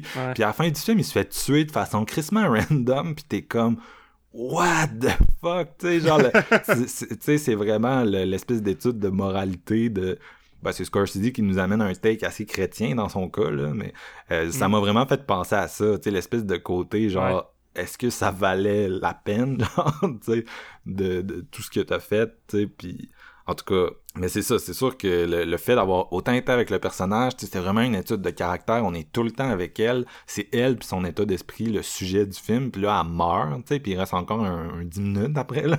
Ouais. Ouais, non, c'est ça. Puis le P, j'espérais que ça... C'est con, mais c'est clair qu'elle est morte. Mais le lendemain matin, j'espérais que... Euh, elle fait semblant qu'elle va se réveiller, mais tu sais, quand tu vois la lumière du jour, puis que le gars est encore à la même place, puis qu'il a pas bougé, t'es juste comme man, c'est vrai, le cauchemar, il est vrai. Non, Il réplique vraiment un peu l'espèce de structure de, de l'agression, comme on a dit. C'est juste que là, cette fois-ci, il, y a un corps, parce que là, il l'a tué, il l'a pas juste agressé. Puis genre, là, ils font comme, ils font brûler le corps, puis ils l'oublient un peu de la même façon qu'ils ont oublié leur, leur victime euh, d'agression, tu sais, puis là, ils, ils retournent euh, au mariage, en fait, là, parce que je vous rappelle, c'était comme la veille du mariage, le, le truc, tu sais. Mais là, la différence, c'est que on dirait que vu qu'elle est morte cette fois-ci, il y a comme il y a une preuve. Je sais pas si vous comprenez ce que je veux dire, mais il y a une preuve Ouais, qu'il n'y a ouais. pas. Parce que c'est ça le, le plus gros problème des crimes d'agression, c'est le fait que euh, la justice, en tout cas, elle fait, elle fait pas vraiment d'efforts. Puis vu qu'elle est tellement basée sur les Sur preuves, les preuves. souvent il y en a pas. Ou il y en a pas suffisamment euh, euh, selon la façon que notre justice est organisée, pour euh, en, a- en arriver à une condamnation. Là, il y a une preuve. Mais tu sais, cette preuve-là qui lui a permis de enfin réaliser qu'est-ce que son ami voulait, ça y a Ouais. coûté sa vie, c'est littéralement ça. Fait que pour moi, elle a un peu littéralisé tout le tout le truc, genre, puis je sais qu'il y a des gens qui ont trouvé que c'était vraiment défaitiste, puis Ouais. comme fin, se l'est dans un sens. Ça, oui. En même temps, tu te dis, euh, tu sais, ce personnage-là, ça, je veux dire, elle représente tellement une génération, tu sais, occultée puis oubliée que, genre, je, écoute, je, je me dis, je, je sais pas, moi, en tout cas, ça m'a, c'est vraiment venu me chercher profondément, mais je l'ai pas vu. Sais, je sais pas, je l'ai vu comme, je l'ai vu, oui, oui, c'est, oui, c'est, c'est cynique, puis je me dis que probablement que si t'as vécu une agression, peut-être que t'avais pas besoin de ce take-là, mais tu sais, moi... Ah, clairement, ça fera pas du bien. C'est ça l'affaire, c'est que je pense pas que ça va faire du bien pour des personnes qui ont vécu une agression. C'est pas un. Tu sais, c'est pas le feel good où que elle va arriver avec son sabre puis elle va trancher l'agresseur en deux puis tu vas être comme fuck yeah. Tu sais, comme Revenge, tu sais, Revenge, c'est un peu cette avenue-là. Tu sais, c'est action-pack. Ouais. Elle va tuer les gars de façon intense puis tu sais, c'est pour le plus grand plaisir du spectateur. Ici, Mais le problème avec un revenge, c'est que tu le sais que ça pourrait pas arriver. Tu sais, tu le sais que dans. ouais, c'est ça, tu sais, c'est de la fiction. euh, si tu tues ton agresseur, en gros, tu vas te faire arrêter toi-même. C'est pas mal Mm. ça qui va arriver. Ça sera pas nécessairement considéré de la légitime défense si tu le tues des années après que ça soit arrivé. Tu vas te faire arrêter parce que c'est ça le système de justice. Toi, tu vas avoir laissé une preuve de ton crime derrière toi. Puis tu vas être euh, arrêté. Fait que ça, ça se limite à un espèce de fantasme. Oui, on voit des personnages regagner le pouvoir dans ces films violents-là, mais c'est aussi une avenue euh, que je pense pas que les gens peuvent explorer en dehors des films. C'est un fantasme. C'est comme de- quand Tarantino nous amène dans le passé avec des juifs qui tuent des nazis, c'est parce qu'à the end of the day, les grands-pères de ces gens-là sont encore morts, puis je sais pas si le film le- est tellement cathartique pour eux. Peut-être que oui, il faudrait vraiment parler à du monde. en tout cas, excusez, là, j'étais parti dans ma bulle. Non, non, non, je suis d'accord. mais c'est ça, mais t'as parfaitement raison. Revenge, c'est un fantasme, puis Promising Young Woman, elle, elle utilise les outils que, malheure- malheureusement, les outils qu'il y a dans la réalité, puis veut, veut pas. Malheureusement, tu si tu détournes les lois puis tu décides d'agir selon tes propres moyens, c'est plate, mais c'est toi qui vas y copier, c'est toi qui vas faire la prison parce que tu as commis un meurtre, il va y avoir des preuves, comme tu dis. Puis elle, la seule façon qu'elle a réussi un peu à trouver à réussir à faire euh, punir ces personnes-là, c'est avec le moyen qu'en temps normal, logiquement, qu'il faut faire dans la réalité, c'est avec le système de justice. On a un système de justice pour ça, mais il est défaillant, le calice de système de justice. Fait que, dans le fond, j'ai l'impression qu'il faut. C'est plate, c'est déprimant, surtout quand tu vois Salvaire et Roson qui s'en sont tirés, mais on n'a pas le choix de continuer à taper sur le système de justice jusqu'à temps qu'ils finissent Ouais. par avoir une prise de conscience, comme l'esti d'avocat qui a une prise de conscience, puis qu'à un moment donné, ça va peut-être finir par fonctionner, puis que cette Ouais. finale-là, avec les policiers qui viennent chercher les agresseurs, ben ça va arriver tu sais, pour de vrai, puis que ça va être puni pour de bon. là. Tu sais, j'ai l'impression que c'est un. Moi, c'est un peu comme ça que j'ai lu ce film-là. là. Je, suis vraiment curieux de poursuivre les débats puis continuer de, de lire euh, les, les différents takes, mais moi, c'est vraiment comme ça que je l'ai lu. J'en parlais au début, l'espèce d'auto-immolation, mais tu sais, c'est un peu ça pour moi. C'est un personnage qui s'auto-immole pour comme attirer l'attention sur toutes les inégalités sur le fait que le, le système est, est non fonctionnel puis tu sais je veux dire elle il y a deux affaires qu'elle peut faire c'est c'est c'est soit ça soit essayer de s'en sortir puis elle essaye de s'en sortir mais elle est comme pas capable parce que tout la ramène à ça fait qu'en gros c'est une espèce de purgatoire infernal dans lequel elle est coincée Mhm. puis c'est pour moi c'était vraiment bien exécuté, c'était vraiment bien représenté. C'est un film qui s'approche. Euh, faut que je le revoie. là. Euh, ma, ma copine veut le voir, fait que ça va peut-être arriver, là, même si c'est pas. Ouais. C'est pas un film que tu dis Ah si je pourrais essayer de. de Non, mais tu sais, c'est ça le pire que je mais- disais. Tu sais, je disais, la, la première heure, tu sais, ça fait en sorte que c'est un film. Tu tu sais, qui est revisitable, je trouve, malgré ses thèmes, parce que, tu sais, je veux revoir ces confrontations-là, c'est le fun, fun à un certain point, puis, tu sais, mais la- le dernier acte, comme je dis, ça m'a tellement crissé à la tête que ça, j'ai pas envie de le revoir. tu sais, Je veux pas, je veux pas revivre, moi, toute cette dernière partie-là. Puis, tu sais, je veux, je veux le faire écouter à ma copine également, parce que je suis certain qu'elle va, qu'elle va beaucoup aimer. Mais c'est ça. tu sais, Le dernier acte, tu sais, ça, ça, ça le détruit ce que, ce que je pensais être un film plus revisitable. C'est rough en esti comme film. ouais, non, c'est rough en esti. C'est le, le, le- même le titre, là, Promising Young Women, qui est une référence à. euh, ah, c'est quoi son nom? Le, le, tu- il y avait vraiment défrayé les manchettes beaucoup parce que il y avait, c'est un gars qui avait euh, justement commis une agression dans un contexte universitaire, puis euh, J'ai lu à propos de un, ça. ouais, un petit nageur, là, je me souviens. Ah, je me souviens, en tout cas, je- euh, on, on, on nomme-tu vraiment Son ce nom est monde-là? pas important. C'est ça. Non, c'est ça, son nom Fuck est pas important. Fuck that, Steven, tu l'as dit tantôt, mais tu sais, c'est plus important de. tu sais, C'est pas important de nommer ces gens-là, mais bref, il, il avait agressé quelqu'un, puis il s'était retrouvé à procès, puis il y avait eu vraiment des déclarations, là, euh, tu sais, d'une violence inouïe dans le procès, là, dont son père qui disait. euh, est-ce que ça vaut euh, 15 ans de prison puis tout perdre pour genre 8 minutes d'action? Sais, des affaires de même là, vraiment là, que tu penses pas que des êtres humains vont dire mais que puis euh, il y avait quelqu'un je pense son avocat qui en parlait comme un promising young man tu sais puis c'est Mhm. ça promising young women c'est genre toutes les, les jeunes femmes prometteuses qui vivaient dans l'ombre de ces promising young men là puis qui sont tombées dans une spirale où je veux dire tu sais la, la, la jeune fille qui était heureuse puis qui voulait devenir docteur puis qui aurait je veux dire docteur on s'entend c'est c'est pas pour rien qu'elle nous a mis ça, là, mais tu sais, c'est comme le, le, le poste dans la société qu'on idéalise le plus parce que c'est une grosse contribution notable au bien-être de tout le monde. Puis à la place, Ouais. ben, juste condamné à, à revivre ce trauma euh, constant, tu sais. Puis c'est, toute cette génération-là un peu oubliée qui apparaît dans le film de Emerald Fennell. Puis pour cette raison-là, c'est, c'est, c'est comme wow. J'ai rien à rajouter là-dessus. Jeff, tout était que- juste alors, euh, hey, ouais, c'est vrai, Jeff, je t'ai quasiment oublié. Non, mais moi, je vous l'avais dit, c'est pas mon épisode aujourd'hui. Je vais, je suis- je suis- j'ai, fait acte de présence quand même. Ben, merci 100% d'être venu quand même, tu sais, on est... Ben oui. Ouais. Ah oui, j'étais, là, c'est juste, j'étais pas toute là, mais je suis, je suis présent quand même, puis je suis vraiment d'accord avec tout ce que vous avez dit, puis ça représente le fond de ma pensée quand même aussi. que- euh, on parlait de, tout récemment de portrait de la, la jeune fille en feu, t'es dans nos tops, là, mais tu sais, ce film-là, il arrive juste après, dans nos vies, je parle, puis euh, c'est comme, euh, ok, tu sais, ça... c'est un gros take qui s'ajoute par-dessus portrait, j'ai l'impression, là, tu sais, ça, ça parle vraiment pas des, des mêmes sujets, parce que portrait, c'est- c'est tu sais, c'est un film de... C'est un- c'est une espèce de résistance un peu de femmes qui vivent dans le système, Tandis que Promising, c'est l'inverse, une femme qui sort du système, qui propose une, une forme de résistance vraiment différente, qui va un peu la, la consumer, malheureusement. Mais tu sais, c'est pour moi, c'est deux films qui sont d'une certaine... Moi, en tout cas, je les ai vus comme quand même complémentaires, puis en tout cas, c'est... Écoute, tu l'as dit, tu l'as dit en 2020, on est dans un nouvel ère Ouais. pour euh, le cinéma féminin. Puis écoute, celui-ci euh, défonce les portes de 2021, euh, le bras d'un Puis ça, ça fait du bien. Tu vois que ça va continuer. C'est un gros film politique. Il embrasse sa polémique, il embrasse son facteur provocation. Il accepte, je pense, le fait que ça va faire discuter beaucoup, que ça va déranger. Puis, écoute, je pense que la cinéaste était, était consciente de tout ça. Euh, Moi, j'ai beaucoup aimé ce qu'elle a fait dans Killing Eve. là. C'était. C'était la showrunner de la saison 2. La saison 1, c'était Phoebe Waterbridge de, de Fleabag, mais elle, elle a pris le relais pour la Mm. saison 2. Puis euh, c'était un peu, Killing Eve, c'est un peu aussi, euh, c'est très, c'est très subversif, c'est très le fun, c'est plus, ben, il y a, il y a- il y a le même genre de côté un peu comic bookesque, là, qu'on peut retrouver dans, dans Promising, en fait, là. Fait que si vous, Ouais. si vous l'avez aimé, euh, essayez Killing Eve, vous allez vraiment triper, puis c'est c'est un, peu- quand même un peu moins euh, élevé, là. C'est un genre de, c'est un genre de Silence of the Lambs, mais comme, en tout cas vraiment différent.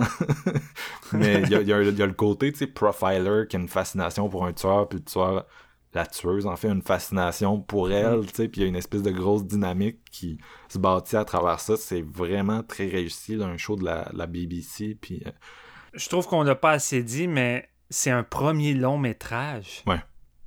C'est fou, là, Mm. tu sais, d'arriver. Tu sais, tant qu'à moi, quand t'arrives avec un premier long métrage avec autant de thèmes, autant d'ambition, d'arriver à maîtriser ça avec euh, de- une mise en scène aussi rafraîchissante, une solide direction d'acteur, de déjouer les codes de deux genres différents, euh, puis d'entraîner non seulement des, belles, des bonnes critiques, des mauvaises, mais en étant tout le temps constructive, puis qui fait autant polémique. Chapeau, t'as réussi à en esti ton premier film. Non, c'est ça, c'est un film qui est crissement inspiré autant sur le fond que la forme, puis qui a vraiment le pouce sur ce qui se passe maintenant, tu sais. Euh, contrairement à d'autres trucs un peu plus un peu plus démodés. Euh, mm. Puis c'est ça, ça, ça doesn't pull its punches, je sais pas comment dire ça. ça, ça se retient pas, ça retient pas ses coups. Euh, mm. Puis non, c'est ça. C'est sûr qu'Emerald Fennell, comme Steven, tu disais, c'est quelqu'un qui a du bagage en tant qu'actrice. Je pense qu'elle a 35-36 ans. Elle a joué dans plusieurs trucs, puis elle a également écrit des choses, là, le showrunner Killing Eve. Fait que tu tu vois toute cette expérience-là Carrie Mulligan, euh, que j'apprécie beaucoup, tu sais, qui était plus discrète dans les dernières années. Là. Moi, je me rappelle l'époque où elle était vraiment hypée. Euh, elle avait été dans An Education, qui avait été aux Oscars, puis après ça, elle avait enchaîné avec ah Drive, puis euh, Shane, quand je viens de, reparler, mais le film de Steve McQueen. Puis dans Drive, l'espèce de romance avec Ryan Gosling, le, fameux film que que le, le, cinéaste voulait que ça soit comme subversif, mais finalement c'est comme devenu un film culte que tout le monde aimait, puis tout le monde écoutait la soundtrack. Là. Ah, c'est vrai, c'est drôle ça. C'est une actrice qui est plus, euh, est plus dans, dans le cinéma, euh, tu sais, qu'il y, a un certain désir d'être à, à rebrousse-poil. Le dernier d'elle que j'ai vu, c'est Wildlife de Paul Dano, je pense c'est sur Netflix. Puis c'est ça, c'est vraiment, elle est vraiment comme bien dirigée, est vraiment, son personnage est vraiment inspiré. Euh, je pense que cette rage-là, c'est pas juste quelque chose qu'elle joue, c'est quelque chose qui, juste, j'ai aucune idée qu'est-ce qu'elle a vécu, mais. Euh, fait que ta note, Jeff, c'est quoi? Un gros 4.5 sur 5. Très, très, très solide. Premier film, comme vous le disiez, puis c'est probablement c'est pas tout de suite que je vais le revisiter, mais ça va faire partie de mes, euh, mes visionnements au courant de l'année quand même. C'est rough, mais ça vaut la peine de, de, de, passer par là, j'imagine. Et euh, toi, Steven? J'ai beaucoup réfléchi, euh, j'ai zigzagué, mais je pense que je vais être à l'aise pour y aller avec un 4.5 sur 5. Mm. Puis je suis vraiment curieux de voir quelle, quelle va être l'expérience de revisiter ce film-là, sachant comment ça, va se terminer, sachant un peu le sort pour Beau, tu sais, admettons. Fait que, tu sais, je suis vraiment curieux de voir quel feeling ça va me donner avec un deuxième visionnement. moi, aussi, c'est un, gros 4.5. Euh, en ce moment, j'ai quasiment l'impression que je l'apprécie plus que Shirley, mais je sais pas, parce que Shirley, c'est ça, c'est un film que j'ai vu trois fois, c'est le genre de film, on dirait que, genre, je, je tripe vraiment, puis celui-là, euh, Promising, je, me, suis comme, est-ce que genre ça va être le même genre de film que tu réécoutes, puis t'as encore le, même euh, de, de, de claque? Je suis vraiment curieux de voir c'est quoi qui se passe au deuxième visionnement. Comme je disais, ça va sûrement arriver bientôt, mais en, ce moment, je suis comme, on dit c'est en janvier, là, faut pas faire des promesses, mais ça, ça. Puis j'essaie encore de digérer sa, finale. J'ai de la misère à voir comment ça serait pas dans mon top 3 rendu en janvier l'an prochain. en tout cas, c'est bref, c'est un film qu'on. Écoute, j'ai l'impression que si vous êtes rendu ici, vous l'avez vu anyway. En tout cas, j'espère. J'espère, je, ouais, le souhaite. Je vous le souhaite parce que je, veux, je veux, je veux, je veux qu'il vous tape comme il m'a tapé. C'est ça aussi. je veux qu'il vous surprenne comme il m'a surpris ce film-là. Euh, puis bref, fait qu'on vous, on vous recommande nos deux titres aujourd'hui chaudement. C'est vraiment un solide début d'année 2021. Euh, fait que, euh, on, on fait-tu une autre séance à prouve? Tu sais, tant qu'à faire, on va l'utiliser deux fois. Ben maintenant, go! Écoute, on l'approuve encore plus que l'autre. ouais, c'est ça. Regarde, une autre fois, go!